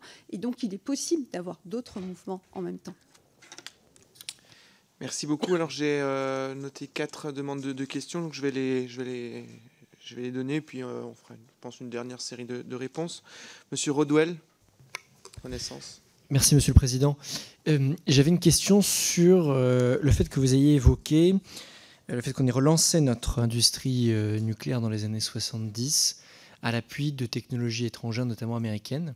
Je voulais avoir quelques précisions sur le cadre de cette aide technologique. Il me semble que c'était des licences Westinghouse. Euh, comment est-ce que ça s'est fait? Est-ce que c'était des transferts technologiques que l'on a achetés?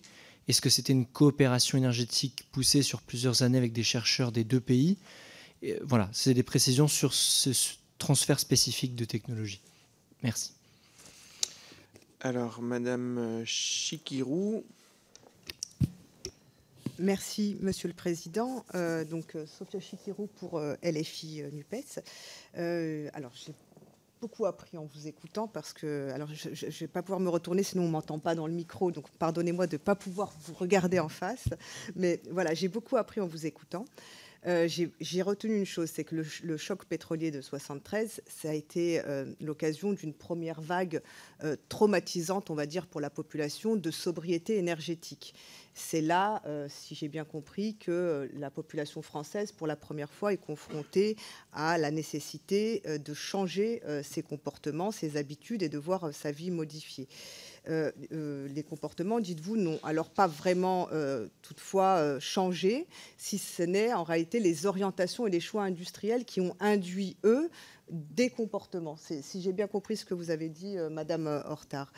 et le seul souci des usagers consommateurs, finalement, comme aujourd'hui on peut le ressentir, c'est le confort. Et c'est tout à fait légitime de penser qu'au euh, bout du compte, on, se moque un peu de savoir euh, d'où vient l'électricité.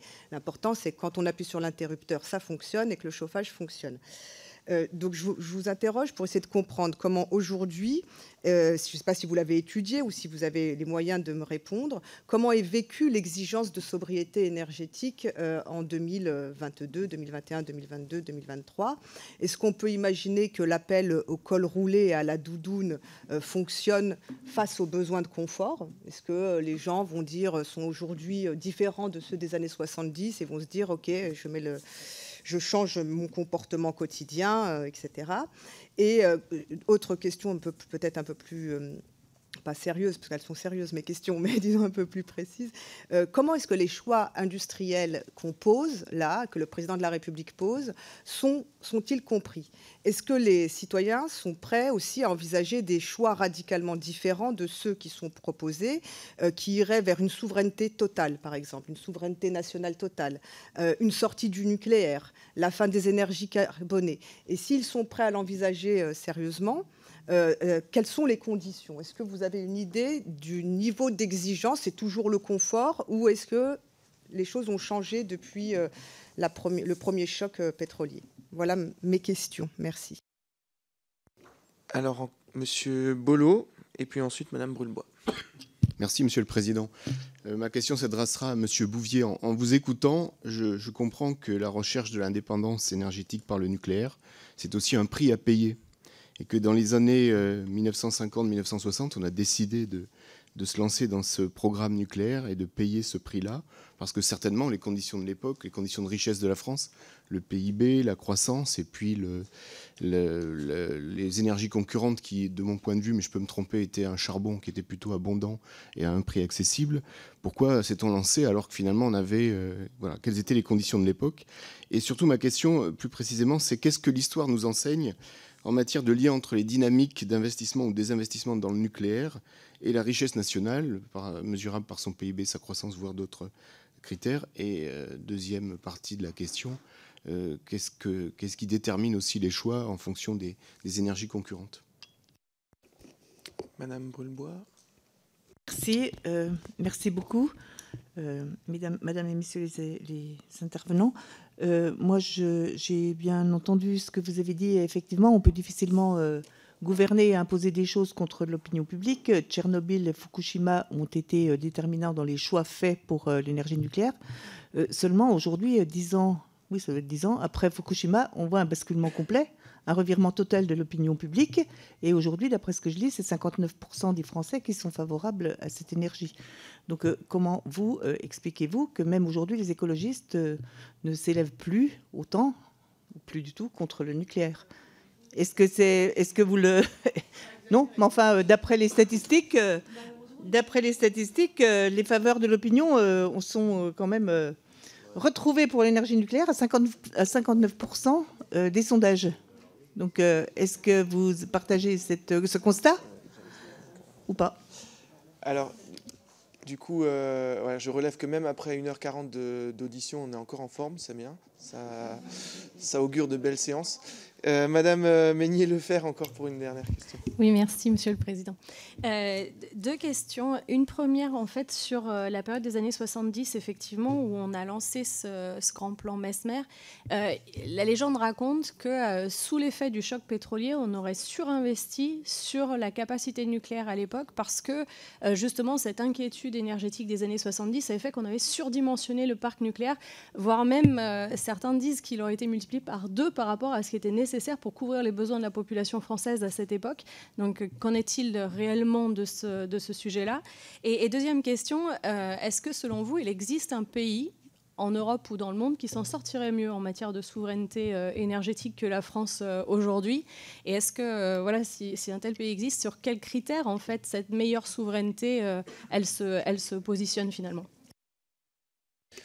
Voilà, donc je, Madame, Messieurs, je vous laisse euh, répondre au tout, à cette série de, cinq questions. Euh, la première c'est pas pour moi.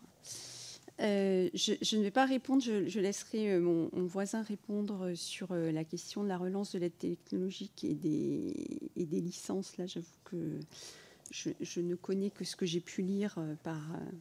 donc, je n'ai pas de connaissances particulières là-dessus. Euh, sur, sur la question du, euh, du vécu de l'exigence de, sobriété. Euh, et le comment est-ce qu'on vit le retour du col roulé. Alors il faut savoir quand même que cette question du col roulé, elle a toujours existé et que je peux vous assurer, pour avoir réalisé des entretiens auprès d'un certain nombre de, de familles au cours euh, de ma vie, qu'il y a un nombre de fois non négligeable où j'ai regretté d'avoir enlevé mon manteau tellement j'avais froid pendant les entretiens. Donc la question du, euh, col roulé, ce n'est pas malheureusement pas une question d'actualité, mais euh, une question du quotidien pour un nombre non négligeable de Françaises et de Français qui, depuis des décennies, ont du mal à se chauffer, soit parce que leur logement est une passoire thermique, soit parce que, et en général les deux se recoupent, ils ont aussi des difficultés à, à, clôturer leur fin de mois. Donc cette question n'est pas, pas nouvelle, cette question, c'est pour ça d'ailleurs qu'il y a des recherches qui sont menées de plus en plus importantes sur qu'est-ce que produit la vulnérabilité énergétique euh, des ménages, quels sont euh, ces facteurs et euh, comment est-ce qu'elles peuvent se, redoubler ou pas. Ce qui est caractéristique de la période actuelle, c'est qu'effectivement, il y avait déjà ces fragilités énergétiques et qu'elle se redouble d'une hausse des coûts de l'énergie en ce moment, une hausse qui, pour les ménages qui n'avaient pas encore basculé, les fait basculer dans de la précarité énergétique. C'est vraiment le point, euh, le point nodal, et cela est lié à l'électricité, certes, mais à l'ensemble des autres énergies qui sous-tendent notre mix énergétique. Donc comment est vécue cette exigence de sobriété? J'ai envie de vous répondre, tout dépend sur quel euh, niveau de l'échelle de la société on se pose. Euh, pour les personnes les plus pauvres, euh, c'est évidemment une contrainte supplémentaire. Ça veut dire que la petite chambre qu'on arrivait encore à chauffer pour les enfants, on ne va pas réussir à la, chauffer. Ça veut dire qu'il va falloir trouver d'autres postes pour se priver.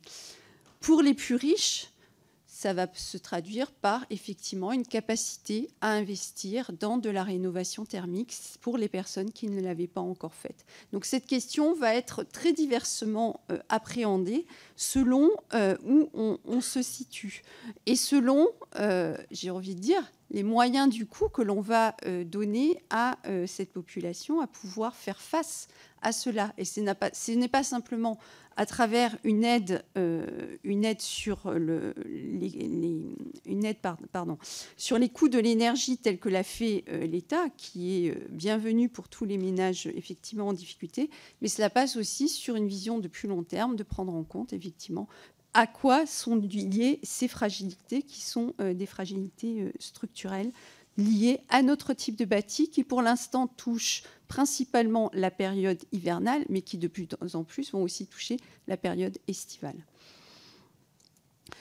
Euh, sur le, euh, le, la question du, revirement, alors, je n'ai pas, pas, vraiment d'éléments à, ma, à ma disposition pour pouvoir vous répondre. Euh, ce que je peux, ce, qui, est simplement, et donc je, je, pas, ce qui est simplement une intuition, mais euh, qui demanderait pour le coup à ce que vous la vérifiez auprès de d'autres interlocuteurs, euh, c'est effectivement cette perception que l'énergie nucléaire serait une énergie décarbonée sans conséquences autres pour l'environnement, ce qui comme je vous l'ai indiqué, demande néanmoins à être questionné. Et là, ce sont mes collègues ingénieurs qui parlent et non pas moi-même, parce que ça pose un certain nombre de questions dans, des situations euh, de, euh, de changement climatique intenses telles que nous allons euh, les connaître. Les pays qui s'en sortent le mieux, il y en a un en Europe qui fait figure d'exemple, qui est la Norvège. Mais pourquoi la Norvège s'en sort si bien? Parce qu'elle a du pétrole. Et donc, elle peut du coup investir dans un ensemble d'autres énergies. Elle a du pétrole et de l'eau en abondance qui lui permettent d'être un pays décarboné grâce à l'argent de son pétrole. Donc, on est sur une pirouette quand même un petit peu hypocrite.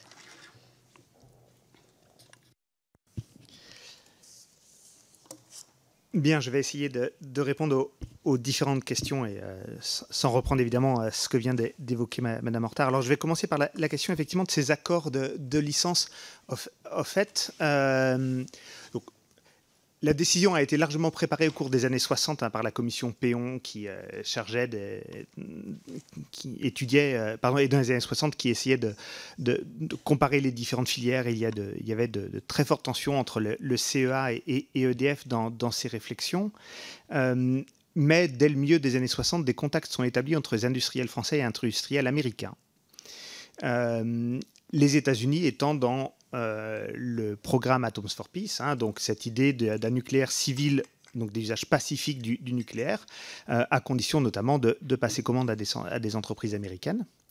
Euh, et en 1969, donc, revirement dans la position officielle française, puisque Marcel Boiteux, directeur général d'EDF à l'époque, annonce, hein, lors de l'inauguration de, Saint-Laurent-des-Eaux, annonce la commande de, de réacteurs américains à, eau légère, alors même que le président de la République n'a pas encore fait officiellement l'annonce, donc il se fait, euh, il le raconte dans ses mémoires, hein, convoqué à l'Élysée, admonesté, euh, euh, mais pas remplacé, ce qui montre bien quand même que la décision avait été largement prise. Et de fait, il va y avoir deux accords de licence. Un accord entre Schneider, Creusot-Loire d'un côté et le groupe américain Westinghouse pour les réacteurs à, à eau pressurisée et un accord entre euh, la, compagnie générale d'électricité euh, qui comprend Alstom à l'époque avec General Electric pour des réacteurs euh, à eau bouillante. Dans les deux cas, il s'agit bien d'accords de licence, c'est-à-dire que les industriels français doivent payer des royalties aux sociétés américaines. Il y a des, centaines, enfin des milliers d'heures d'ingénieurs qui, sont assurés en formation aux États-Unis. Il y a un suivi par les industriels américains de l'élaboration des capacités euh, industrielles en, France. Et euh, on est au fait dans une technologie nucléaire installée en France qui est une technologie qui paye des royalties aux entreprises américaines. Cela change avec l'accélération du programme nucléaire, donc à partir de 1974-75, où euh, euh, sous la conduite de, Valéry Giscard d'Estaing notamment, hein, euh, euh, eh bien, il y a un vrai choix et une vraie stratégie de francisation de cette filière technique. Et donc là, les pouvoirs publics font rentrer de nouveau le CEA, qui avait été mis un peu de côté, le CEA dans, dans les intérêts industriels, notamment le CEA prend une, une participation dans Framatome, pour justement eh bien, faire un énorme effort de RD pour s'affranchir des brevets américains.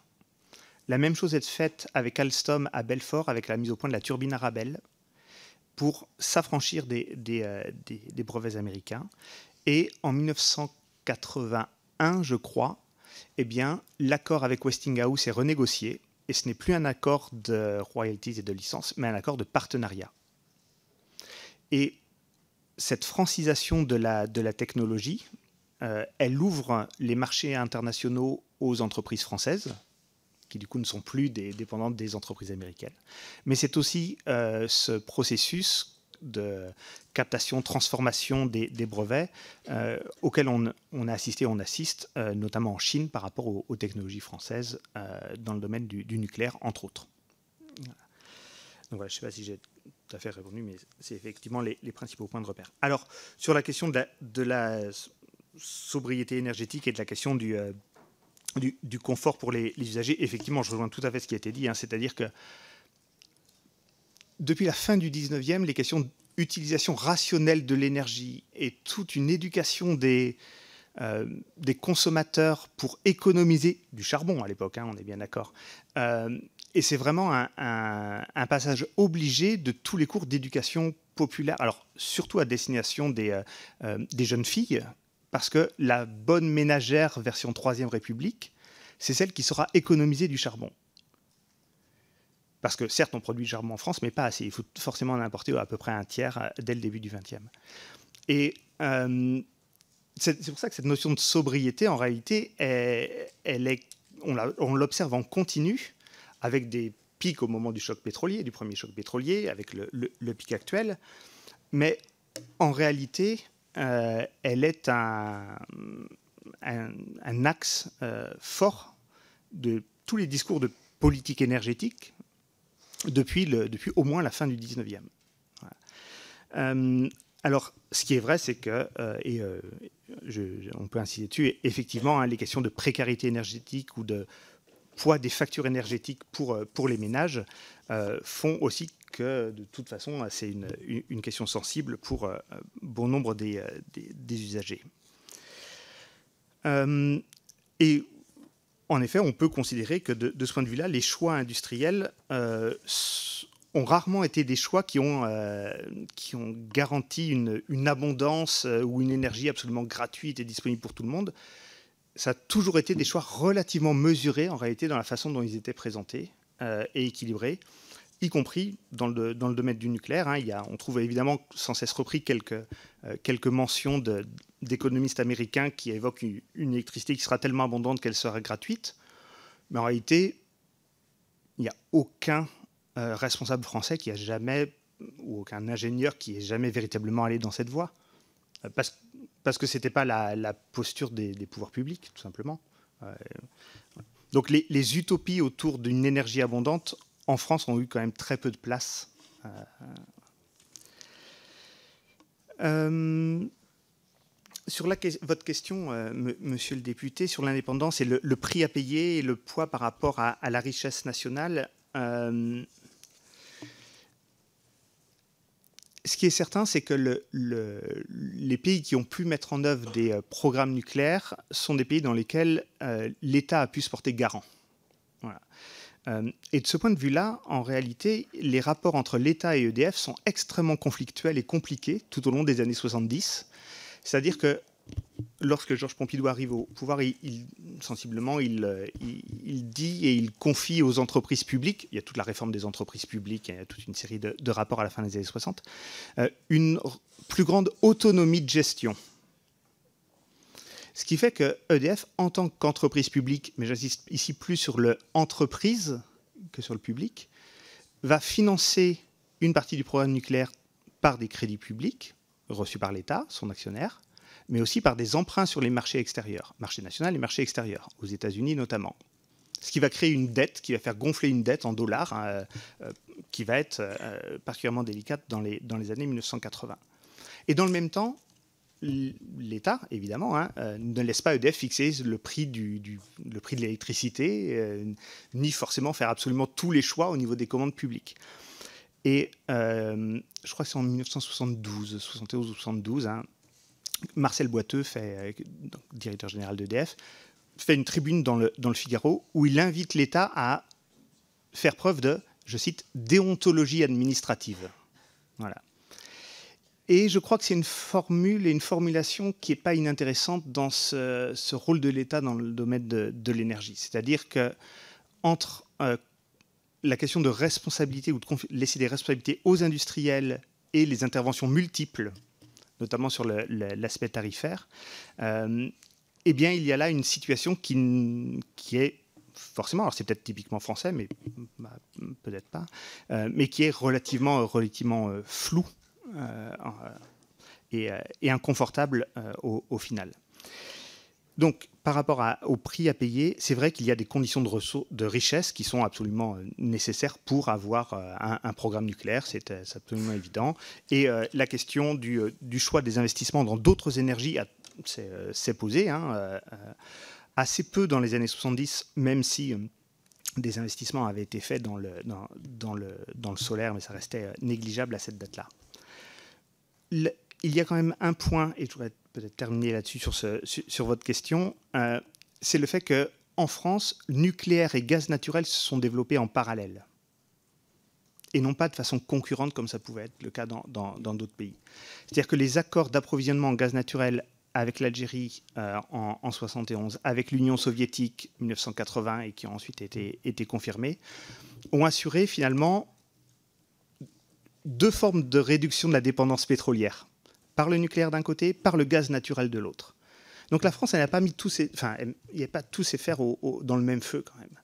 Euh, il y avait toujours, bien sûr, des importations possibles de charbon, il y avait toujours le pétrole, mais on a promu le gaz naturel et le nucléaire à peu près en parallèle.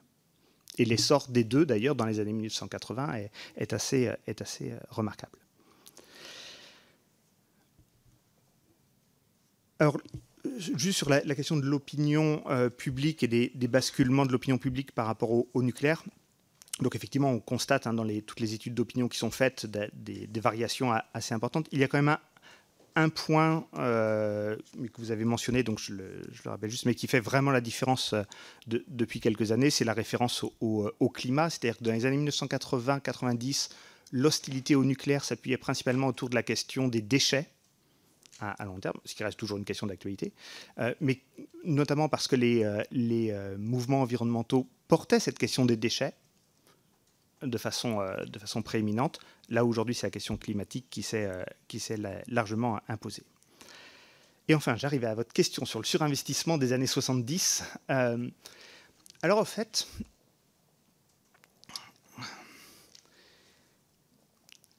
d'un côté, il y avait cette prévision des consommations avec ce rythme euh, dit du doublement tous les 10 ans. Alors, que l'on savait qu'il n'allait pas forcément pouvoir se prolonger euh, même jusqu'à l'an 2000, mais qui était quand même celui qui était adopté dans les schémas notamment du commissariat, général du plan, euh, et qui fait qu'au début des années 70, sur, sur les papiers, hein, on, on, évoque le fait d'avoir éventuellement 200 réacteurs nucléaires en l'an 2000. Il n'a jamais été question d'en construire réellement 200, mais ça faisait, partie des hypothèses envisagées. Et en effet, hein, il y a un investissement massif dans le nucléaire pour répondre à une consommation qui est la consommation que l'on imagine dans les années 80. Et dans les années 1980, au milieu des années 80, lorsque le nucléaire arrive à peu près à 75-80% de, la, part d'électricité, eh bien, on constate effectivement un surdimensionnement. Mais ce surdimensionnement, il est aussi lié à l'effondrement de la consommation industrielle, et notamment la désindustrialisation de certaines industries électro-intensives. Euh, et il se traduit par des contrats entre l'État et EDF faisant de l'exportation d'électricité un objectif pour l'entreprise, de façon à avoir des rentrées, euh, des rentrées, euh, des, rentrées d'argent tout simplement hein, au niveau des, des changes. Euh, voilà, donc le surdimensionnement, euh, cette identification d'un surdimensionnement, il s'explique par une baisse non prévue des consommations industrielles et finalement, il se traduit aussi par l'arrêt de certains projets tels qu'ils avaient été envisagés dans les années 1980, euh, de façon à avoir un, réseau, un nucléaire qui a été considéré comme légèrement surdimensionné, mais pas forcément tant que cela, et avec une tendance qui est dans les années 90 finalement à atteindre le niveau qui était le niveau à peu près, à peu près souhaité en 1970. Voilà. Non? Alors, très vite parce qu'il faut vraiment là on arrive à la fin de l'horaire. Ah, pardon. Pardon. Euh, merci, Monsieur le Président, de, me permettre de compléter la question. Mais en fait, la, question, c'était que Pardon, ça s'est rebasculé dans les, euh, finalement dans les bâtiments et dans la consommation énergétique par l'électricité, dans le chauffage. ce surplus, il a été rebasculé là Alors, pas véritablement. C'est-à-dire qu'en fait, le, le développement du chauffage électrique à partir du début des années 1970 a été préconisé pour les logements neufs bien isolés, comme l'a dit Madame Hortard tout à l'heure. Mais à cette date-là, c'était du chauffage électrique à partir du fioul, puisque c'était le fioul qui était le principal mode de production de l'électricité. Mais alors, effectivement, en équipant des logements neufs, et on est arrivé jusqu'à euh, plus de 60% des logements neufs équipés de chauffage électrique dans les années 1980, eh bien, on créa une tendance qui permettait, en effet, d'absorber une partie de, euh, de l'électricité des centrales nucléaires, notamment parce que le chauffage fonctionnait la nuit. Donc, il y avait aussi cette idée d'un équilibre entre des industriels et un certain nombre d'usages de jour et le chauffage la nuit. Donc, finalement, ça rentabilisait l'idée d'un nucléaire de base relativement haut. Voilà. Alors ça, c'était effectivement un, schéma, un, schéma prévu. Euh, voilà, avec une mise en place des tarifs spéciaux. Enfin, voilà, tout était effectivement fait pour parvenir à cet équilibre-là. Merci beaucoup. Euh, merci beaucoup, Madame Hortard. Merci beaucoup, Monsieur Bouvier. Euh, je crois qu'on a eu une, une, première audition finalement pour notre commission d'enquête qui était très riche. la question finalement du repositionnement un peu de cette question d'indépendance euh, dans, le temps, ce qui n'était peut-être pas euh, pour nous tous euh, quelque chose d'évident au départ. La, transformation de cette question de l'indépendance en question de souveraineté et, l'introduction que vous faites de, de la différence qu'il peut y avoir entre les deux notions, l'arrivée progressive des questions environnementales et climatiques, et puis la place du marché et celle de la planification en matière d'énergie sur laquelle vous avez conclu, Monsieur Bouvier. Et puis, euh, je retiens aussi cette question du rapport individuel et notamment de la place du confort euh, dans euh, les politiques publiques, ou en tout cas dans la façon dont on prend en compte ces sujets-là dans les politiques publiques, qui sera peut-être aussi une question qu'il faudra que nous sachions creuser. Merci beaucoup. Je propose aux membres de la commission allez, cinq petites minutes de pause avant d'attaquer l'audition suivante. Nécessaire.